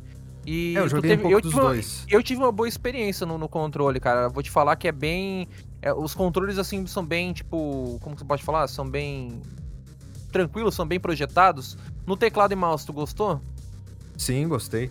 É, uma coisa que, que eu achei bem legal do jogo é que, assim, a, a questão da customização dele, tu só realmente faz no jogo, eu acho que é igual o Cyberpunk 2077 no sentido de que, tipo, o jogo não vai te ensinar a fazer modificação, sabe? Você tem que ir atrás do, do Reaper Doc lá, dos caras que, que fazem as coisas. Uh, e é um pouquinho escondido, assim, mas se tu vai, tem umas habilidades muito legais, cara. Assim, o começo do jogo dá uma impressão de que o gameplay não vai ter um crescimento, sabe? Dá uma impressão de que ele vai continuar naquela mesmice, atirando e tal. Mas tem umas, umas habilidades, assim, que tem de teleporte, assim, sabe? Tu dá um dash, assim, para esquivar, que tu dá um teletransporte. Tu pode soltar um laser, assim, da mão de plasma. É tipo um Kamehameha mesmo, um negócio muito cabuloso.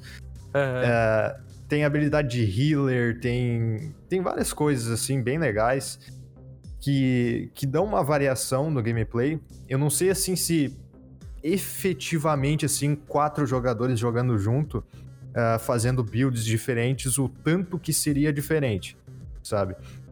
Mas a questão é que eu senti assim diferença, por exemplo, usando shotgun, usando metralhadoras, usando lança-mísseis e tal. Uh, eu senti diferença entre mesclar certas, fazer certas combinações entre armas e habilidades. Então, eu achei que ele tem uma profundidade de gameplay bem interessante. Uhum. E, o foco uh... do jogo é o gameplay, na minha opinião, cara.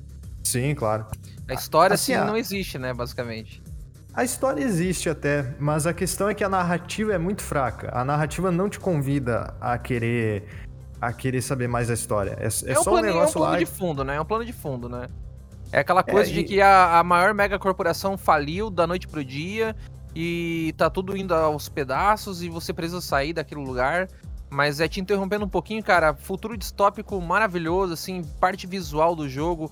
Cara, tem lugares assim estonteantes, assim, tem, é, é aquele cyberpunk muito mais é, é, diferente do que a gente teve no. É que assim, a, a, estética cyberpunk, a gente tem muito esse problema de definir a estética cyberpunk. É. Porque o 2077 ele é baseado no Pondsmith e o Pondsmith é um cara dos anos 90. Ele, o cyberpunk do Pondsmith é baseado nos anos 90. O Pondsmith ele não queria fazer o que todo mundo estava fazendo na época, né? Porque o Pondsmith é um cara que cresceu nos Estados Unidos dos anos 80 e todos os cyberpunks da época eram aquele cyberpunk com aquela ideia lá dos anos 70. Anos, tipo, o pessoal tava ainda reproduzindo aquele cyberpunk baseado no futuro oitentista, né? Mas o Pondsmith queria ter outra visão. Já o The Ascent, ele volta um pouco nas raízes, né? Você pode ver, né, na, agora, na, quem tá vendo no ao vivo, te, pode assistir a, a gameplay de fundo. Cara, ele é um ele é um cyberpunk assim mais aquele estilo acima de substância, porque tipo, a gameplay dele é basicamente você sair é bem complexa, não, não complexa, mas ela tem bastante profundidade, tem uma linha de uma curva de aprendizagem bacana e você pode tipo pegar qual que é o loop do gameplay? Ah, não sei o que, mata tal cara pra mim, mata tal cara. Tipo, as missões baseiam em você ser um mercenário, só. Não tem nada, não tem uma narrativa potente nem nada, até porque não é o foco. São 12 pessoas, eles precisam ter um foco.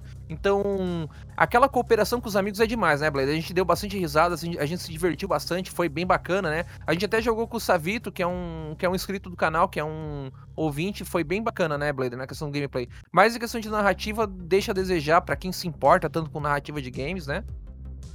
Né, Blade? É, Enfim, é, é isso. aquele é aquele tipo de jogo que pega pra jogar, assim, sabe? É, é, eu, eu acho esse tipo de jogo perfeito pra relaxar, assim, sabe? Tu tava fazendo alguma coisa ali, tu quer jogar um jogo, não quer, não quer pensar muito, não quer, não quer se estressar muito e vai jogar As- The Ascent, porque é, eu não sei, ah, muita gente, eu, eu já vi muita gente falando que preferiria que, eh, preferia que esse jogo fosse em terceira pessoa, sabe, com a câmera acima do ombro, tipo o Outriders que saiu agora, mas eu acho que esse jogo ele, ele dá um sentimento assim, ah, pelo menos pra mim, de ser muito mais leve, de ser muito mais como é que eu posso dizer? Eu acho mais agradável de jogar no sentido de, ah, eu não preciso estar me investindo nesse jogo que é um looter shooter e tal, eu vou ficar muito tempo aqui.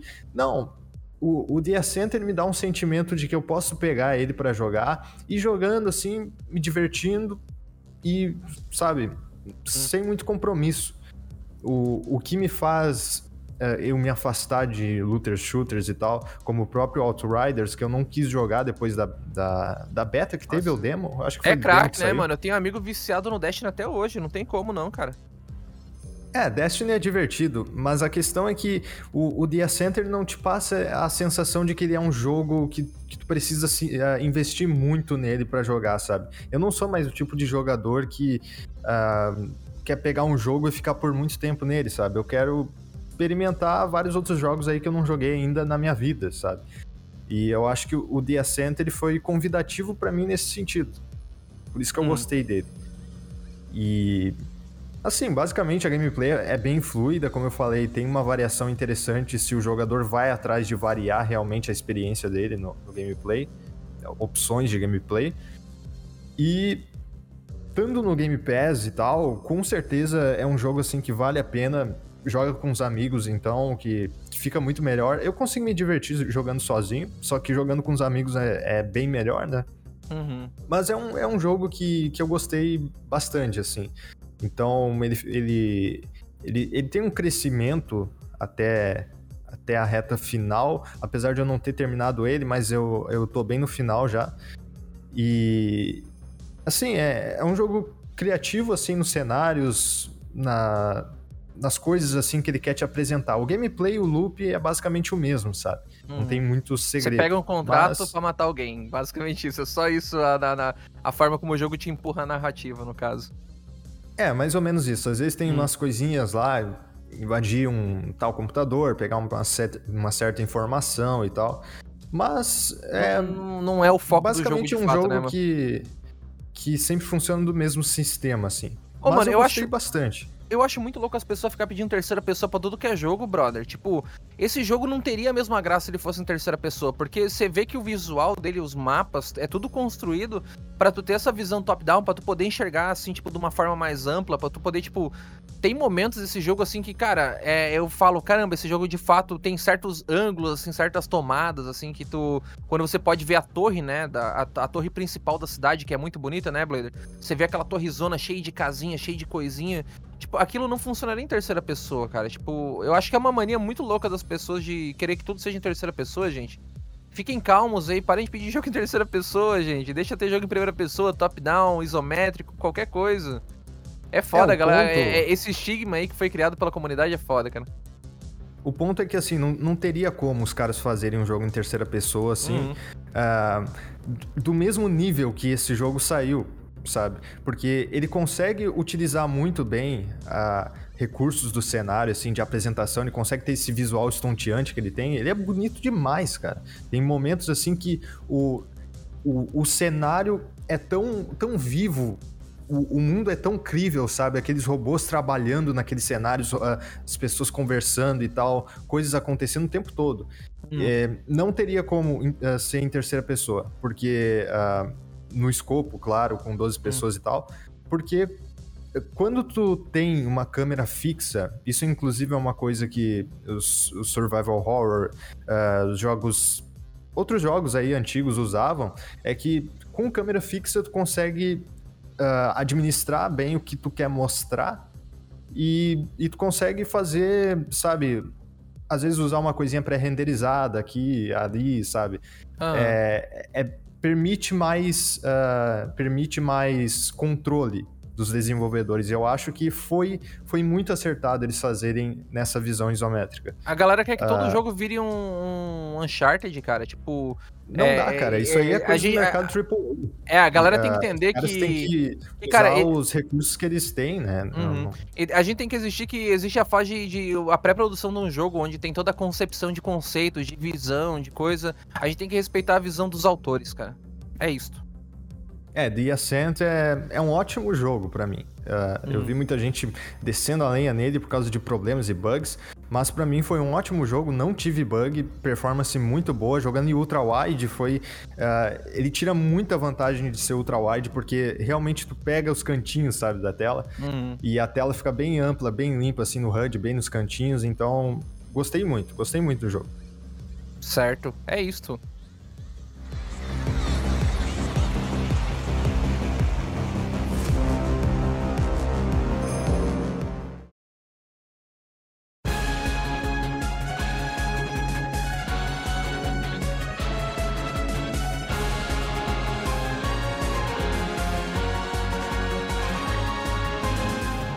Então, falando de jogos isométricos, assim, cara, eu eu tô muito triste porque, como eu falei no começo, eu não queria é, ter jogado Pokémon. Eu deixar isso extremamente claro aqui. Eu, eu, eu me odeio por ter jogado esse jogo. É porque eu vi. Uh, eu tava ouvindo um podcast que eu ouço geralmente e os caras comentaram sobre o jogo e tal. E aí eu falei, nossa, parece parece legal. Eu não tinha consumido nada sobre o jogo assim, daí do jeito que eles falaram, eu falei, nossa, parece legal. Aí uma VTuber, uns dias depois que eu, que eu acompanho. Não, não, não, não. Ela fez live do jogo. E aí foi quando eu vi o jogo, né, em ação. E eu falei, ha! Realmente parece um jogo legal. E aí no mesmo dia eu baixei. E. Não, não. Então, então quer dizer que por causa de uma VTuber. Eu tô jogando não. todo dia. Por causa de uma VTuber. Por causa de uma VTuber do podcast que eu ouço, porque eles. Não, não, VTubers do... agora tem podcast agora, mano? Não, não, não, não foi. Quem dera, Caralho, inclusive. Foi... Mas assim, qual, qual, que é, qual que é a fita, né? Ah, eu, eu queria fazer um, um, prefácio, assim, que eu joguei bastante LOL por muito tempo. É, lá, puta, mano. Ah, tá aí, tá começo... explicado, jogou jogo casual. Lá no comecinho do, do, do LoL, vocês não eram nem nascidos ainda. É, eu joguei tipo... a Season 1, não tinha servidor no Brasil, você tem que jogar no servidor gringo, eu lembro disso aí. É, não, eu, eu joguei, tipo, eu sou mano... profissional de MOBA, amigo. No, no, no, em 2011. Pá, comecei em 2012, foi a época Heroes of North, tu jogou o Heroes of North? Não, aquela... não. Jogou não. Dota 1? Não jogou nada, hum. então. É a eu joguei, criança, eu joguei vai, criança, só LOLzinho, só LOLzinho. Vai, criança, fala, fala. Eu, fala. Eu, era, eu era casualzão, tipo, mas, mas eu joguei LOL quando ele, quando ele era tal. E e eu eu gostava, eu gostava, só que eu achava o LoL muito tóxico, muito rápido, assim, sabe? Foi um jogo que eu percebi que não era para mim, porque eu falei, Como mano. assim rápido? O LoL é lerdo pra caramba. Não, não, eu achei ele tóxico muito rápido, entendeu? Tipo, ah, tá, eu, tá, eu entendi. Eu pensei que tu achou ele rápido. Eu já, não, não, entendi. O jogo é tóxico. É, é, porque eu falei, mano, eu, eu não quero, tipo assim, eu gosto do conceito do, do mob, eu acho um jogo legal para você tomar umas partidas, mas os dois grandes problemas que eu tenho com ele é, primeiro, é um jogo que uh, você depende das outras pessoas e aí eh, são partidas muito longas. E, obviamente, ele leva a toxicidade. Eu não acho que a toxicidade do LoL é um, é um fenômeno assim, meu Deus, é o LoL. É, é, os MOBAs são criados, assim, tipo, de uma forma que gera toxicidade muito fácil, entendeu? Como e.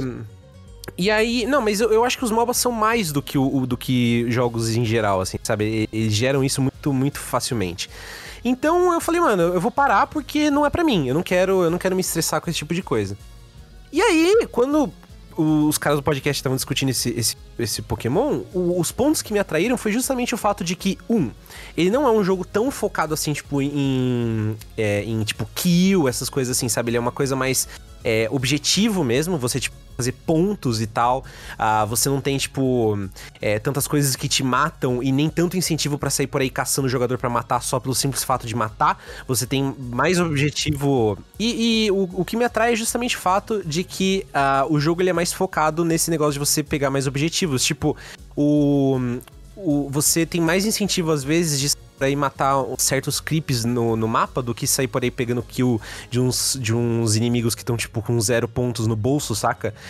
E o fato de que cada partida do modo normal leva no máximo 10 minutos que não era nem o tempo que você é, tinha mínimo no LoL para você poder dar surrender, tá ligado? Então, para mim isso Saudade daí tipo... das minhas partidas de duas horas no Dota. pra mim isso daí era, é, é foi literalmente, mano, é, é o que eu precisava. E, e o jogo é divertido, cara. Desculpa. Eu, eu tô me divertindo com ele. Ele, ele é muito. É, é muito gostosinho você sair por aí caçando objetivo. É, as partidas são rápidas, eu, eu acho que ele funciona muito bem no modo portátil. Quando ele chegar para celulares, então, você poder sacar o celular do bolso e jogar isso daí, ah, tipo... é verdade, vai no... ter pra celular, né? É. Não, é pegada 100% mobile, assim, tipo. É, é, é, essa portabilidade dele funciona bem, assim. E, cara, é isso, saca? Eu sei, eu sei que, tipo, ele não é LOL, eu sei que ele não é Dota, ele, ele, ele claramente não tá, justamente por sair pra celular. Ainda tá, bem que ele tá não é LOL, né, mano? Pelo menos ele tem a chamativa de que ele tem um bonequinho bonitinho do Pokémon, né? Pelo menos isso, né? Sim, também, é. tipo, isso nem me afeta mais, porque eu já não, não tenho mais, assim, o apego a Pokémon que eu tinha anos atrás. Tem muitos Pokémons aí que eu nem conheço mais, já não são mais da minha alçada. É, e eu acho que o, o, o, negócio Pokémon dele, assim, não, não afeta quase nada o gameplay. Uh, são só uns bichos com poderzinho assim e tal. Ele podia ter qualquer skin, que ainda seria um jogo muito interessante. Porque eu não sou a pessoa mais versada de MOBAs, mas dos que eu conheço por aí e tal, eu nunca vi um MOBA com essa pegada. É, tipo, que, que parece. Heroes of, o Heroes of the Storm, aquele que flopou da Blizzard, ele era focado mais em objetivo do que em kill. Ah, sim, é, é ele era mais parecido, realmente. Mas, mas ainda assim, tipo, esse jogo é tão único. Ele me lembra bastante de Overwatch em certo ponto, sabe? Tipo, eu me sinto piorou, jogando um Overwatch, um Overwatch isométrico. Mas, mas é, tipo, ele, ele, ele coça um, certo, um, uma certa coceirinha minha aqui que eu não sabia que eu tinha. E, e podem me julgar, podem me julgar à vontade. Ô, Megazão, vamos jogar então, mano? Vamos não, jogar junto? Por que, que a gente não jogou junto ainda? Cara, o pior é que, tipo assim, no começo, eu até postei no Twitter, assim, tipo, na, sei lá, minhas primeiras 50 partidas, a minha win rate era, tipo, 80%. Eu ganhava, mano, muita partida. Mas agora, eu tô no ponto, principalmente quando eu jogo Ranked, que eu já tô começando a ficar meio estagnado, assim, com random, tá ligado? Eu tô precisando jogar umas ranked com gente que eu conheço, porque os random não tá, não tá rolando. Esse jogo, ele foi feito pra é, um público mobile. Hoje em dia ele é exclusivo de Switch, mas ele vai sair logo mais para celulares e ele é um jogo mobile, não tem como escapar. E ele é feito pela, pela Tencent, né? Uma subsidiária da Tencent, parece. Então, uh, não tem realmente como você, você querer alguma coisa diferente disso. O, inclusive, o, esse...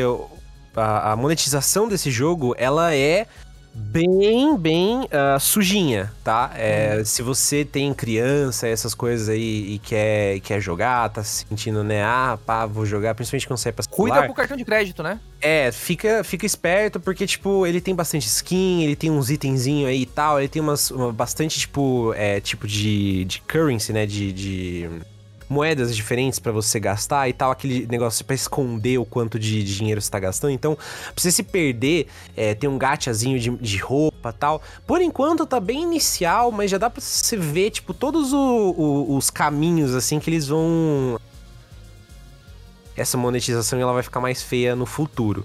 Então, isso, isso tipo, é bem triste que a, que a Nintendo deixou os caras usarem uma propriedade tão infantil como um Pokémon pra uma parada dessa. Mas, ao mesmo tempo, eu vi um, um, papo de que ah, o jogo tava muito pay to win no começo e tal. Mas assim, não. porque ao mesmo tempo a, o, os itens que afetam o gameplay que você pode equipar antes da batalha, em grande parte eu tô ganhando todos eles, tipo. Em grande parte não, todos eles eu tô ganhando só upando normal. Então. E jogando, né? Tipo, jogando, upando, ganhando nível e foda-se. Então, não, não tem essa de, ah, é pay to win. Não, calma, galera. Não, não é isso daí. Mas tem monetização suja, porém o jogo, infelizmente, e infelizmente com I maiúsculo, é divertido. Não posso fazer nada.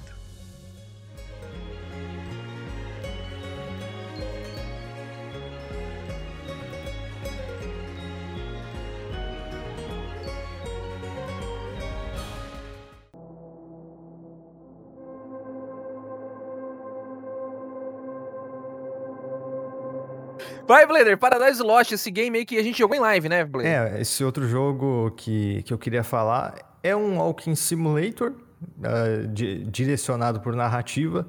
Ele se passa num futuro distópico em que houve a reeleição de Jair. Opa! Uh, no caso, a, a Alemanha nazista venceu a Segunda Guerra Mundial e, e no caso, foi um apocalipse nuclear, ela conseguiu o desenvolvimento de armas nucle nucleares, e então o mundo basicamente ficou um, um lugar frio. Uh, as pessoas viviam em bunkers, eles criavam um novo paraíso num bunker. Então, uh, é basicamente um jogo que ele, ele busca desenvolver essa ideia, sabe?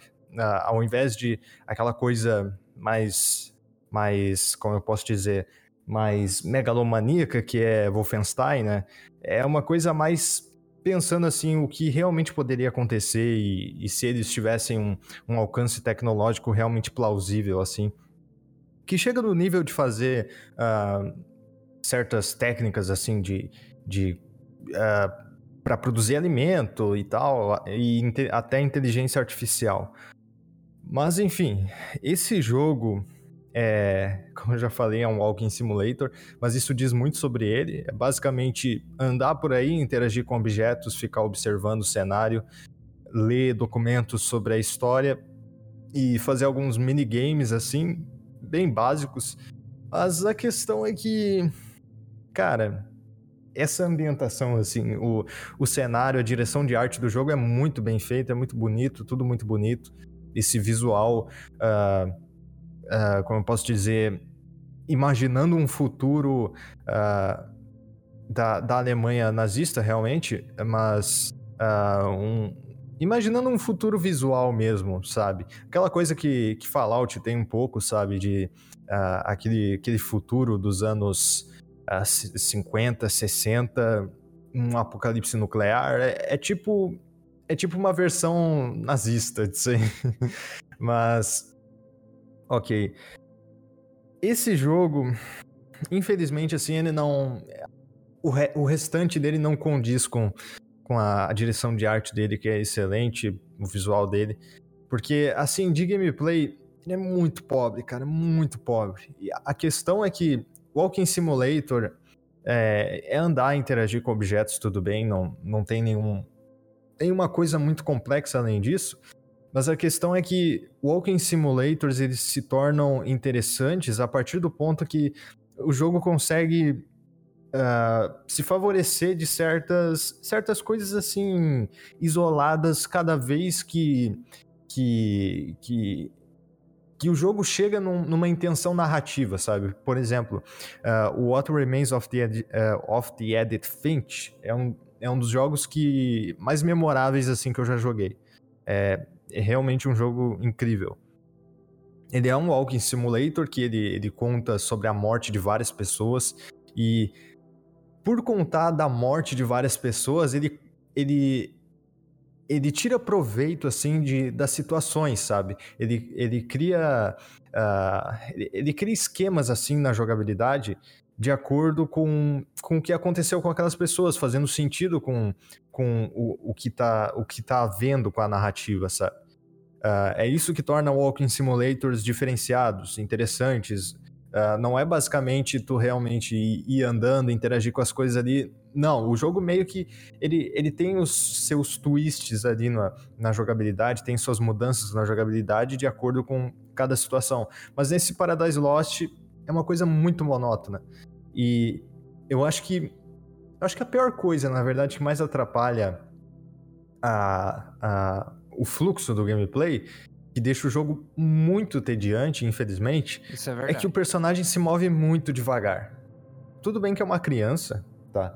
É, é um menino que tá buscando a verdade sobre, sobre a, mãe e o pai dele, que a mãe dele morreu no começo do jogo.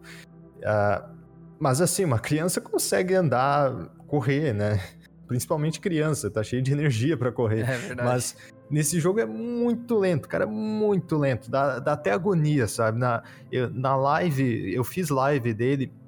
Eu agradeci por estar jogando, fazendo live, sinceramente. Porque eu, eu podia conversar com vocês enquanto eu, eu tava.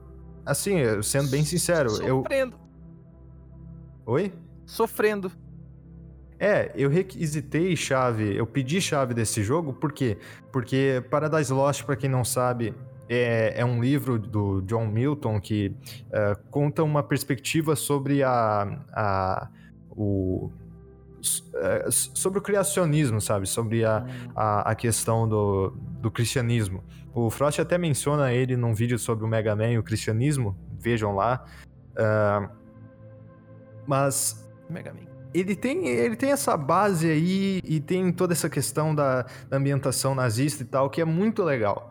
Só que, ah, não se, não se sustenta, sabe? Ele tem a temática interessante, mas eu acho que a narrativa, assim, não, não te pega pela mão e, e te leva, sabe? Não, não é uma coisa que, que, que realmente te deixa muito intrigado. É, e o gameplay não colabora pra te deixar para te deixar interessado, assim. Então, cara, infelizmente, eu, eu não consigo recomendar esse jogo para as pessoas, sabe? Porque ele. Eu não lembro quanto, quanto que tá o preço dele na Steam agora. Eu só vou conferir aqui rapidinho. Mas, assim. Tem Mesmo duas assim. perguntas pra você. Fala aí, fala aí. Primeiro, ah, quanto tempo que ele demora, mais ou menos? Ah, ele tem umas. Quatro horas, sabe? Ah, Mais ou ok. menos. Ele não consegue fazer bom uso do que faz um Walking Simulator ser bom, basicamente. Nossa, é, É, tipo, assim- em quatro horas. Bom, se bem que se ele tivesse uma opção de se mover mais rapidamente, ele seria, tipo, sei lá, metade disso, se pá, então. É, pois é. E... O cara saia fazendo parkour pelo mapa, tá ligado? Então. É, assim, também tem umas coisinhas que me irritam, assim, é, é nitpicking, que é coisa minha mesmo, mas que acontece é que às vezes no jogo tu passa por um local, aí tu não pode voltar porque tu basicamente passou por ali através de uma cutscene, sabe? Uma coisa, mas tu poderia voltar logicamente. Eu detesto quando o jogo faz isso. Eu, eu, sinto, eu sinto que ele te subestima, sabe?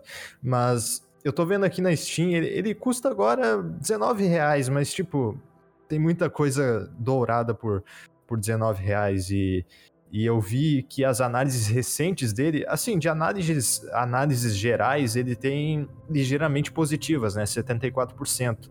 Mas de análises recentes, ele tem 37% ligeiramente negativas de, de favoráveis. Ah, mas é isso. É, O, a temática é interessante, pelo que. Pode falar, Megazão, pode perguntar. o estúdio que fez esse jogo, ele já fez alguma outra coisa? Ou é, tipo, algum primeiro Ah, projeto deles e tal? Me parece, eu- acessei aqui na Steam dele, pelo menos, é, parece que é o primeiro jogo deles. Assim, é o primeiro jogo, o, o que eu posso apontar de excelente? A direção de arte, cenários e tudo mais, isso tá, tá sensacional, sabe? E, e é legal, assim, nos documentos, a, a, a gente vê, ter uma perspectiva de como, como a- a- o ideal nazista ia escalar no sentido de se eles tivessem dominância, a- as doideiras que eles iam fazer, sabe? Isso é interessante. Isso é bem interessante. Mas de gameplay, cara, como jogo, como arte, esse jogo é, é muito bonito. Mas como jogo, pra mim, assim, eu não gosto de falar isso, mas eu, eu não, eu não consigo recomendar pra ninguém, porque realmente não, não, não tem, não tem aquela coisa, sabe, que, que simplesmente dá pra te dizer assim, ah, vale a pena ter essa experiência. É, eu acho que seria é, é- é um belo tour virtual assim por um, um bunker nazista fictício caso eles tivessem sobrevivido à Segunda Guerra. Uhum. Mas... A visão de mundo é, tipo, a visão de mundo é tipo um futuro. É esse. esse eu sempre esqueço o termo que o pessoal pergunta, sempre, o, o, o Blader. Eu esqueço o termo, mas é essa. É, é, Futuro a- o distópico? futuro, o futuro imaginado. Tipo, é que tem até uma vertente da história que fala disso, que eu esqueci o nome agora. Eu prometo que eu vou estudar mais, gente. Mas é. O pessoal perguntou ali se isso é tipo um Wolfenstein, tipo pé no chão. É, é bem pé no chão, né? Perto, porque o Wolfenstein é maluco, né? Tem tecnologia alienígena, tem um monte de coisa bem, bem É, exagerada, é bem avacalhada. pé no chão, porque o Wolfenstein É, dá pra pular, esse jogo não Uhum. dá pra pular. É, é uma- Caralho, né?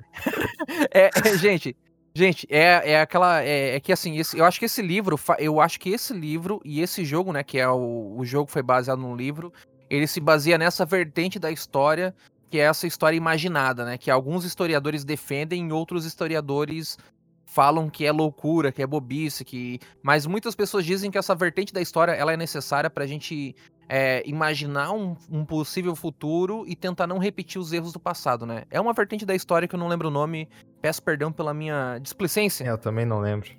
mas enfim, é isto.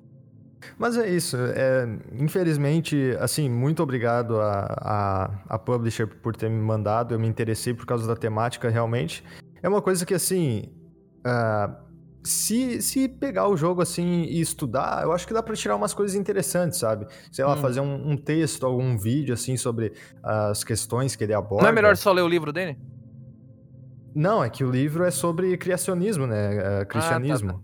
Então, é, é mais a Desculpa, eu estrutura jurei que narrativa, livro- sabe? eu Aquela questão que de Adão e Aham. Eva, Lúcifer e tal. Legal, é que legal. assim, Paradise Lost é, é uma história que, que, além de ter influenciado o próprio Mega Man, que o Frost fez vídeo, ele influenciou Metal Gear, muita coisa, cara, muita coisa. O- Entendi, que loucura, hein? tem, tem até uma, uma livro, unidade do, do Metal Gear Solid 4 que se chama Paradise Lost, que, ah, que é da, da Eva, né? Que, que no, no MGS4 é Big Mama. Que tem toda a questão do, do Snake, o, o Ocelot, que é o Adam. É, então, tu, tu vai pegando as coisas aí e basicamente as referências estão aí, porque essa foi uma obra bem importante, né, pra Que época, loucura, pra, mano. pra época do iluminismo e tal. Então Ah, você tá dizendo que o Snake, ele é a cobra lá que fez a, a tentação lá pra, pra Eva e pro Adão, mano? Snake literalmente... Não, Não, faz ah, sentido, porra. Mais ou menos. Assim, teria que fazer um estudo. Oh, não, mas ao- é, não, é, certo. O, o Não, Snake trepa com a Eva, né? Então. Não, gente, pelo amor de Deus, não fala desse jeito agressivo. Fazem amor, cara. Pelo amor de Deus, ô, é o Megazão que falou besteira, tá, gente? Não, mano, não. Mano, não. é que, é no que meu o. É que... jogo, a Eva cai de boca na cobra do Snake. Não, não, calma, irmão, calma, irmão. É Penetra que. é- penetração, penetra o- é penetração. verdade. O funk penetração, né? É que o Frost, pra quem não sabe, ele é conselheiro amoroso no Twitter, né? E na, no Curious Cat, ele é o homem libido, né? O, o, o Frost. É verdade isso aí, Frost? Não, cara, é porque assim, o pessoal me conhece por games, mas na verdade minha carreira, né, principal é na área do sexo, né, cara? Eu, eu sou a pessoa que mais aconselha a questão de sexo. E assim, no Twitter e tal, falo muito de sexo, várias dicas sexuais aí pro pessoal ter um- uma noite de prazer muito feliz, né? E o que eu queria falar, de, que eu acho importante pra essa questão aí, é que o Snake penetrou, né, na Eva, ela penetra bem forte lá, tem a cena, inclusive. Que Muito isso, cara? É, Não, não, eles têm, eles têm a cena. Não, eu, eu joguei essa cena no, no Metal Gear 3D, no 3DS. É, mano, 3D assim, pipocando na cara as tetas aqui, ó, pau, cobrona do Snake, assim, malandro. O Snake fica pelado? Porra! Você nunca viu Caralho, aquela bunda dele? Sério, aparece mesmo? Eu preciso jogar isso, velho. Mano, maravilhoso. Maravilhoso. Os Meu, eu- melhores eu- polígonos do, do- da geração do Play 2. Maravilha, maravilha. A bunda do Snake é uma coisa memorável dos games.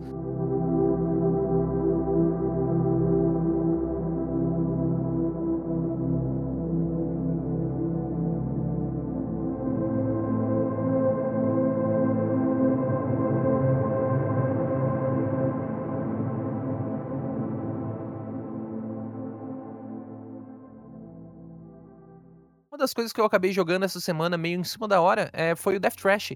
Death Trash aí, eu acho que quem acompanha mais a cena indie deve estar ligado.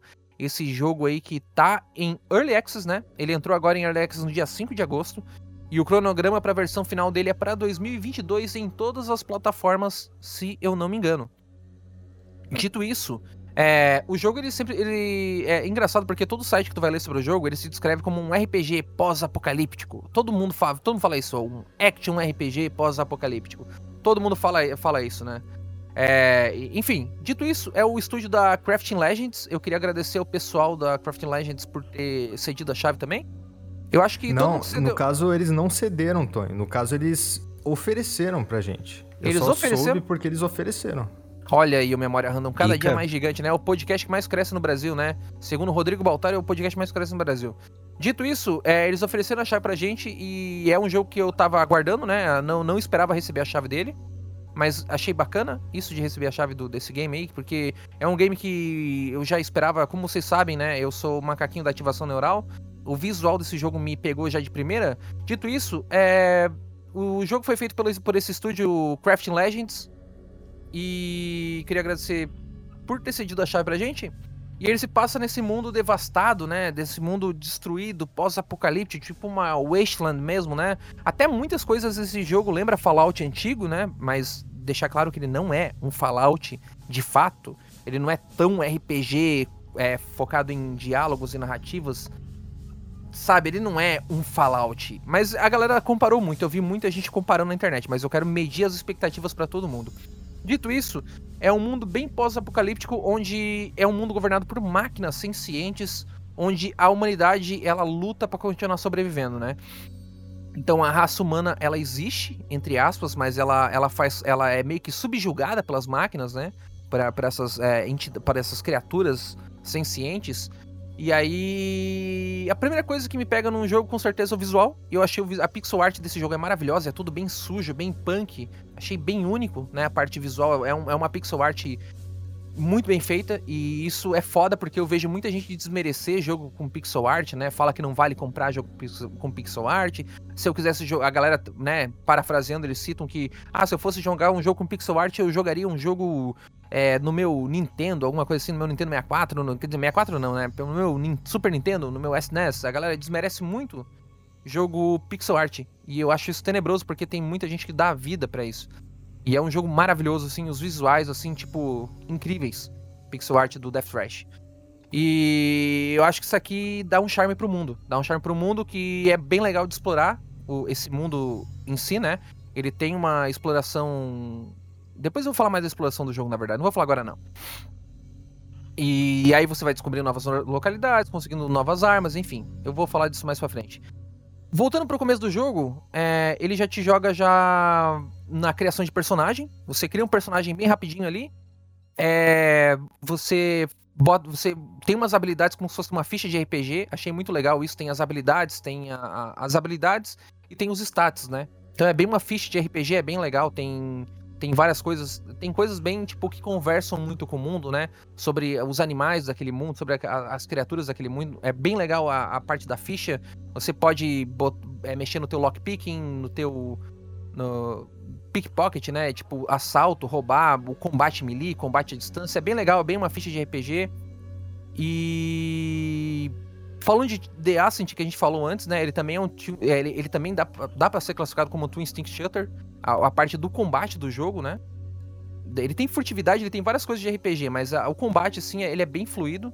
Ele é simples, mas ele é legal, né? Você pode usar arma melee, você pode usar arma de fogo, arma de longa distância, arma de curta distância. O combate é bem maneiro. Ele é bem simples, mas ele é preciso, né? Ele evolui com o tempo, o combate, no caso. E o jogo ele não é um RPG cheio de diálogos, ele é. Mas os, os poucos diálogos que tem, assim, digamos assim, não são poucos, mas assim, o, o pouco que ele, que ele tem de diálogo é, são bem pontuais, eles servem muito bem pra narrativa e pra construção daquele mundo. É, você acaba conhecendo personagens que são importantes pra aquela história, que são chaves pra aquela história, né? São, são personagens importantes, é, são poucos personagens importantes, mas são NPCs incríveis.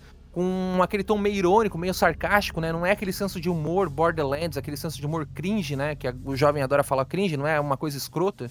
É um senso de humor interessante. E dito isso, você pode avançar, explorar o mundo, conseguir novas habilidades.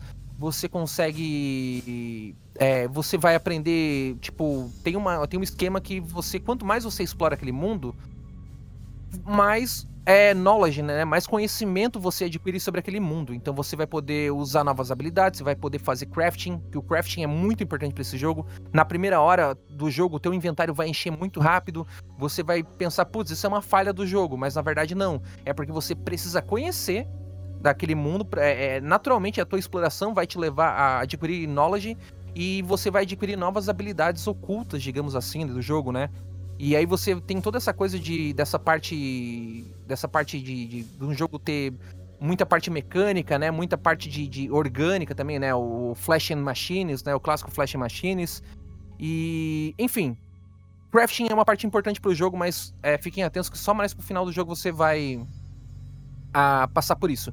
Voltando ao começo, o jogo é bem estranho no sentido visual, assim, tipo, ele é bem diferente, ele é bem alienígena para mim. Tem toda essa relação das máquinas dominarem o mundo, essa mistura de que eu já falei de Flash and Machines, aquele Satan Punk, né, do Doom. Mas enfim, dito isso, para mim esse mundo, ele ainda é um mistério, né? Punk, eu teu... acho muito engraçado. Satan Punk, pô, é legal falar Satan Punk. Mas enfim, para mim o mundo e o protagonista para mim é um mistério, porque você acorda numa base subterrânea cercada por máquinas e elas falam que você vai, você pode infectar outros moradores e você não pode mais fazer parte daquele, daquela sociedade perfeita que eles estão criando, né? Estão criando, porque existe um subterrâneo onde as máquinas é, subjugam os humanos, que lá só tem os taus, a, a, civilização perfeita, e você é meio que expulso desse lugar, basicamente. É, então, é, você precisa trilhar o seu próprio caminho na superfície, né? Você tem que sair daquela base subterrânea e você vai para a superfície, porque as máquinas, elas meio que enlouquecerem, elas acham que tem poder de, de tudo, elas, elas acham que são deuses naquele mundo. É muito louco isso, cara. Porque o teu, o teu protagonista, ele pode, tipo, usar implantes cibernéticos. Ao mesmo tempo que o teu protagonista, ele usa implantes cibernéticos, ele também, tipo, ele come partes de corpo. Ele, tipo, ele, ele é uma criatura. Eu não sei o que, que é.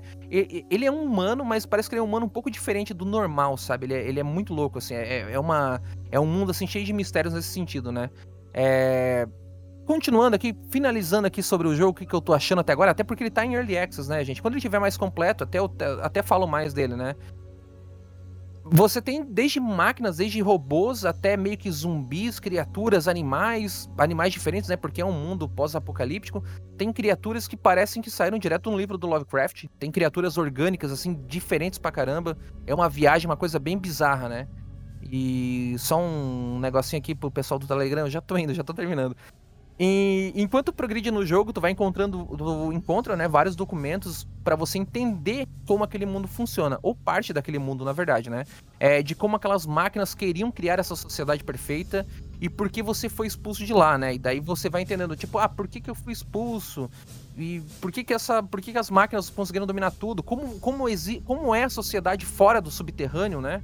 Como aquele mundo de fato existe, né? O porquê o mundo chegou naquele estágio. Então, tipo, tudo isso é o grande mistério, é o grande plot do jogo. Então, tipo, concluindo aqui, é... parece que tudo deu errado, né? No fim, parece que tudo deu errado, porque você conhece um mundo totalmente diferente de ser perfeito quando você sai para a superfície. E conforme você explora o exterior, você vai conhecendo sobre as políticas, sobre os seus habitantes, sobre os grupos de, de pessoas que ali vivem, né? Que são todas essas pessoas assim, tipo. É, tem, umas, tem uns NPC muito pirado, tem um, NP, tem um tiozão que anda pelado pelo mapa. Então, tipo, cara, é uma viagem do caralho, né? E eu espero que os desenvolvedores consigam me surpreender no futuro, porque o que parece agora é aquela clássica máquina subjugando humanos, né? Mas eu quero que eles subvertam essa ideia, eu quero ver o que, o que pode ser esse jogo no futuro, porque ele é um early access, né? Os desenvolvedores prometem até 20 horas de gameplay, e agora no, no nesse early access ele tem o primeiro arco do jogo, basicamente, que é são 5 horas, né, de, de game. Então, eu ia perguntar, tipo, o que, o que, que tem no Early Access? Tipo, ele vai até uma Bastante parte coisa. e acaba? É só isso? Tipo. É, a tua pergunta é muito boa, porque teve Early Access que me decepcionou. Tipo, Graven. Graven era um jogo que eu esperava muito, um FPS Immersive Simulator medieval, meio Hexen da vida. E ele me decepcionou porque o Early Access do, do, do Graven, ele veio com menos conteúdo que a demo. Isso é hum. foda. Mas esse jogo tem muito conteúdo pro Early Access. Ele tá bem jogável, ele tá bem completo. Ele chega numa parte e não avança mais, não tem mais como você avançar basicamente. Hum. É um jogo, o jogo te para. É, o mundo tá inacabado no, nesse caso. Né? Ele tem essa exploração do mundo, não é procedural, não tem nada de que, de, que você que a galera gosta de criticar em jogo indie, né? Ah, falta criatividade, indie roxo, não sei o quê. É um jogo totalmente handcrafted, feito à mão. Ele tem meio que. Uma coisa que me lembrou até Persona antigo, que, que ele. SMT antigo também, ele tem aquele overworld, né? Aquele, aquele, aquele mapa que você pode ir caminhando com aquele o pontinho andando no mapa, né? Bem, tem aquele overworld e aí você vai descobrindo novas áreas, vai descobrindo, vai conversando com novos NPCs. E é muito louco porque você pode atacar todo mundo. É bem Fallout. Você pode chegar e atacar o NPC e foda-se. Ou você pode conversar, abrir uma linha de diálogo, abrir uma nova quest. Então, ele tem influências do, do passado, né? Que a gente tem aí desse. Dessas. Do Wasteland, do, do Fallout. A gente tem essas influências, mas ele não é isso, né? Ele é mais pautado em ação. Ele tem os elementos de RPG dele, de diálogo, tudo. Não é tão complexo quanto eu gostaria, mas o combate dele sustenta, sabe? A parte do RPG tá mais em como você vai explorar e como o que você vai ser para aquele mundo. Então, tipo, eu espero que os desenvolvedores mantenham essa barra, esse nível de qualidade até o final. Se manter, cara, vai ser um jogo ali perto de um 10 barra 10, um 9 barra 10. Eu não gosto dar nota, mas eu tô falando assim porque eu acho que a barra tá bem alta desse jogo. É um ótimo early access, né? Não é um early access assim decepcionante, né? Como como geralmente acontece, né? Tipo, pô, o early access do Graven foi tenebroso. É, eu fiquei, eu fiquei bem intrigado pelo jogo e é por isso que eu tô aguardando ansiosamente pela continuidade desse early access que tá programado para terminar em 2022, né? Sem data definida ainda. É 2022 é a janela de lançamento oficial do 1.0. E eu quero ver o que, que esse jogo tem a dizer para mim, porque é um mundo muito misterioso, é um mundo que tem essa mistura de máquina com, com parte orgânica e essas criaturas novas. É um. É, um, é tipo. É, é o mundo depois da queda. Eu adoro essa temática, adoro esse pós-apocalíptico clássico, né? É, quando o jogo estiver completo, eu venho falar mais para vocês dele, né? Provavelmente ano que vem eu falo mais para vocês a hora que o jogo sair do Early Access de fato, do acesso antecipado, né? Eu acho que eu vejo muita gente que não sabe o que é um Early Access, né? É basicamente o dev lança o jogo é, com a base pronta e aí quem gostar vai apoiando, vai comprando e o dev consegue se autossustentar e autogerir e continuar a, progredindo no, no desenvolvimento. É meio como, como se fosse um apoio, né? Basicamente um, um financiamento coletivo. Enfim, é... Dito isso, é um projeto para vocês ficarem de olho. Gostei muito, Death Trash. Queria agradecer novamente por oferecerem a chave pra gente. Acho que a gente agradeceu todo mundo que ofereceu a chave, né? É, é o Death Door, o Death Trash.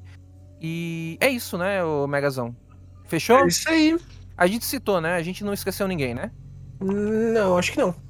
Então é isso. Death Trash, cara, gostei muito. É, só acho que faltou a criatividade no nome, né? Death Trash, Death Door, Death Loop, tudo com Death. Aí Loop tem o Loop Hero. Até tava conversando com o Ladino esses dias que, cara, acabou a criatividade nos games, né?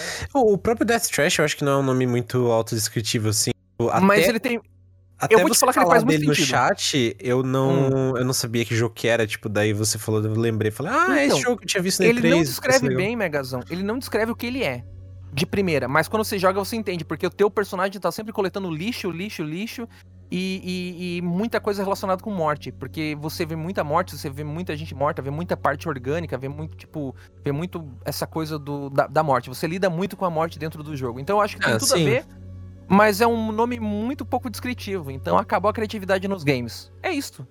Death Trash é um projeto que eu vou ficar de olho.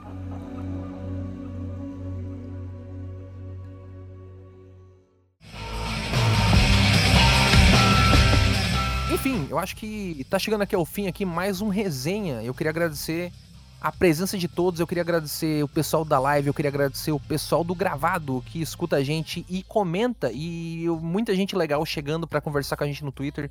Eu fico muito grato e muito feliz por isso. E dito isso, é, eu queria, queria agradecer aos meus amigos por terem participado aqui comigo hoje. Mais um podcast, mais um dia, mais um trabalho cumprido, dever cumprido. E a gente chega junto no próximo jogo para buscar os três pontos. E eu queria que escutar o adeus dos homens mais românticos do Brasil, os homens mais apaixonados. Megazão, muito obrigado por ser um romântico ao meu lado. Eu que agradeço, cara. O nosso objetivo, não mais o nosso erro. O objetivo agora é amar demais. É amar, é amar os games, amar os games. É, Blader, obrigado pela presença aí, pelo corte de cabelo novo aí, que o chat com certeza adorou. Se você quiser ver o corte novo do Blader, vem assistir nossas lives na twitch.tv barra random podcast com M. Muito obrigado, viu, Blader? É isso aí então. Vamos ver se a gente faz mais live agora. Agora eu, eu me mudei aqui para um lugarzinho mais privado que, que não é não é muito É que antes a minha privacidade era invadida quase que o tempo todo, então eu vou poder fazer mais live tanto aqui quanto no meu canal da Twitch. Olha só. Vou tentar intercalar entre os dois. Aí, olha a máquina aí, olha o homem que mais trabalha no Brasil, né? Blader, obrigado, viu, Blader? Tamo junto então, Blader. Um beijo para você, Blader. É, Frost, obrigado, viu, pela tua presença, pela tua paciência e por compartilhar a tua experiência com Sonic, cara. Eu não sou de jogar Sonic, mas eu fico feliz de escutar e eu me sinto motivado aí para dar uma chance, para conhecer. Muito obrigado pela tua presença, viu, Frost? Você é um amigo que mora no meu coração. Espero que a gente possa jogar mais Fortnite junto. É, Sonic neles, cara. Sonic neles. Dito isso, gente, vai ficando por aqui mais um resenha. É, não esqueçam de tomar vacina, não esqueçam de lembrar os seus parentes de tomarem a segunda dose, não esqueçam de serem pessoas maravilhosas, não esqueçam de usar máscara e álcool gel, não deixem de usar máscara, vamos tentar brecar essa contaminação aí do, do Covid-19. Fiquem todos muito bem, fiquem todos com Deus e. Tamo junto, rapaziada. E tá ficando por aqui mais um resenha. Fui! Falou! ここの私が君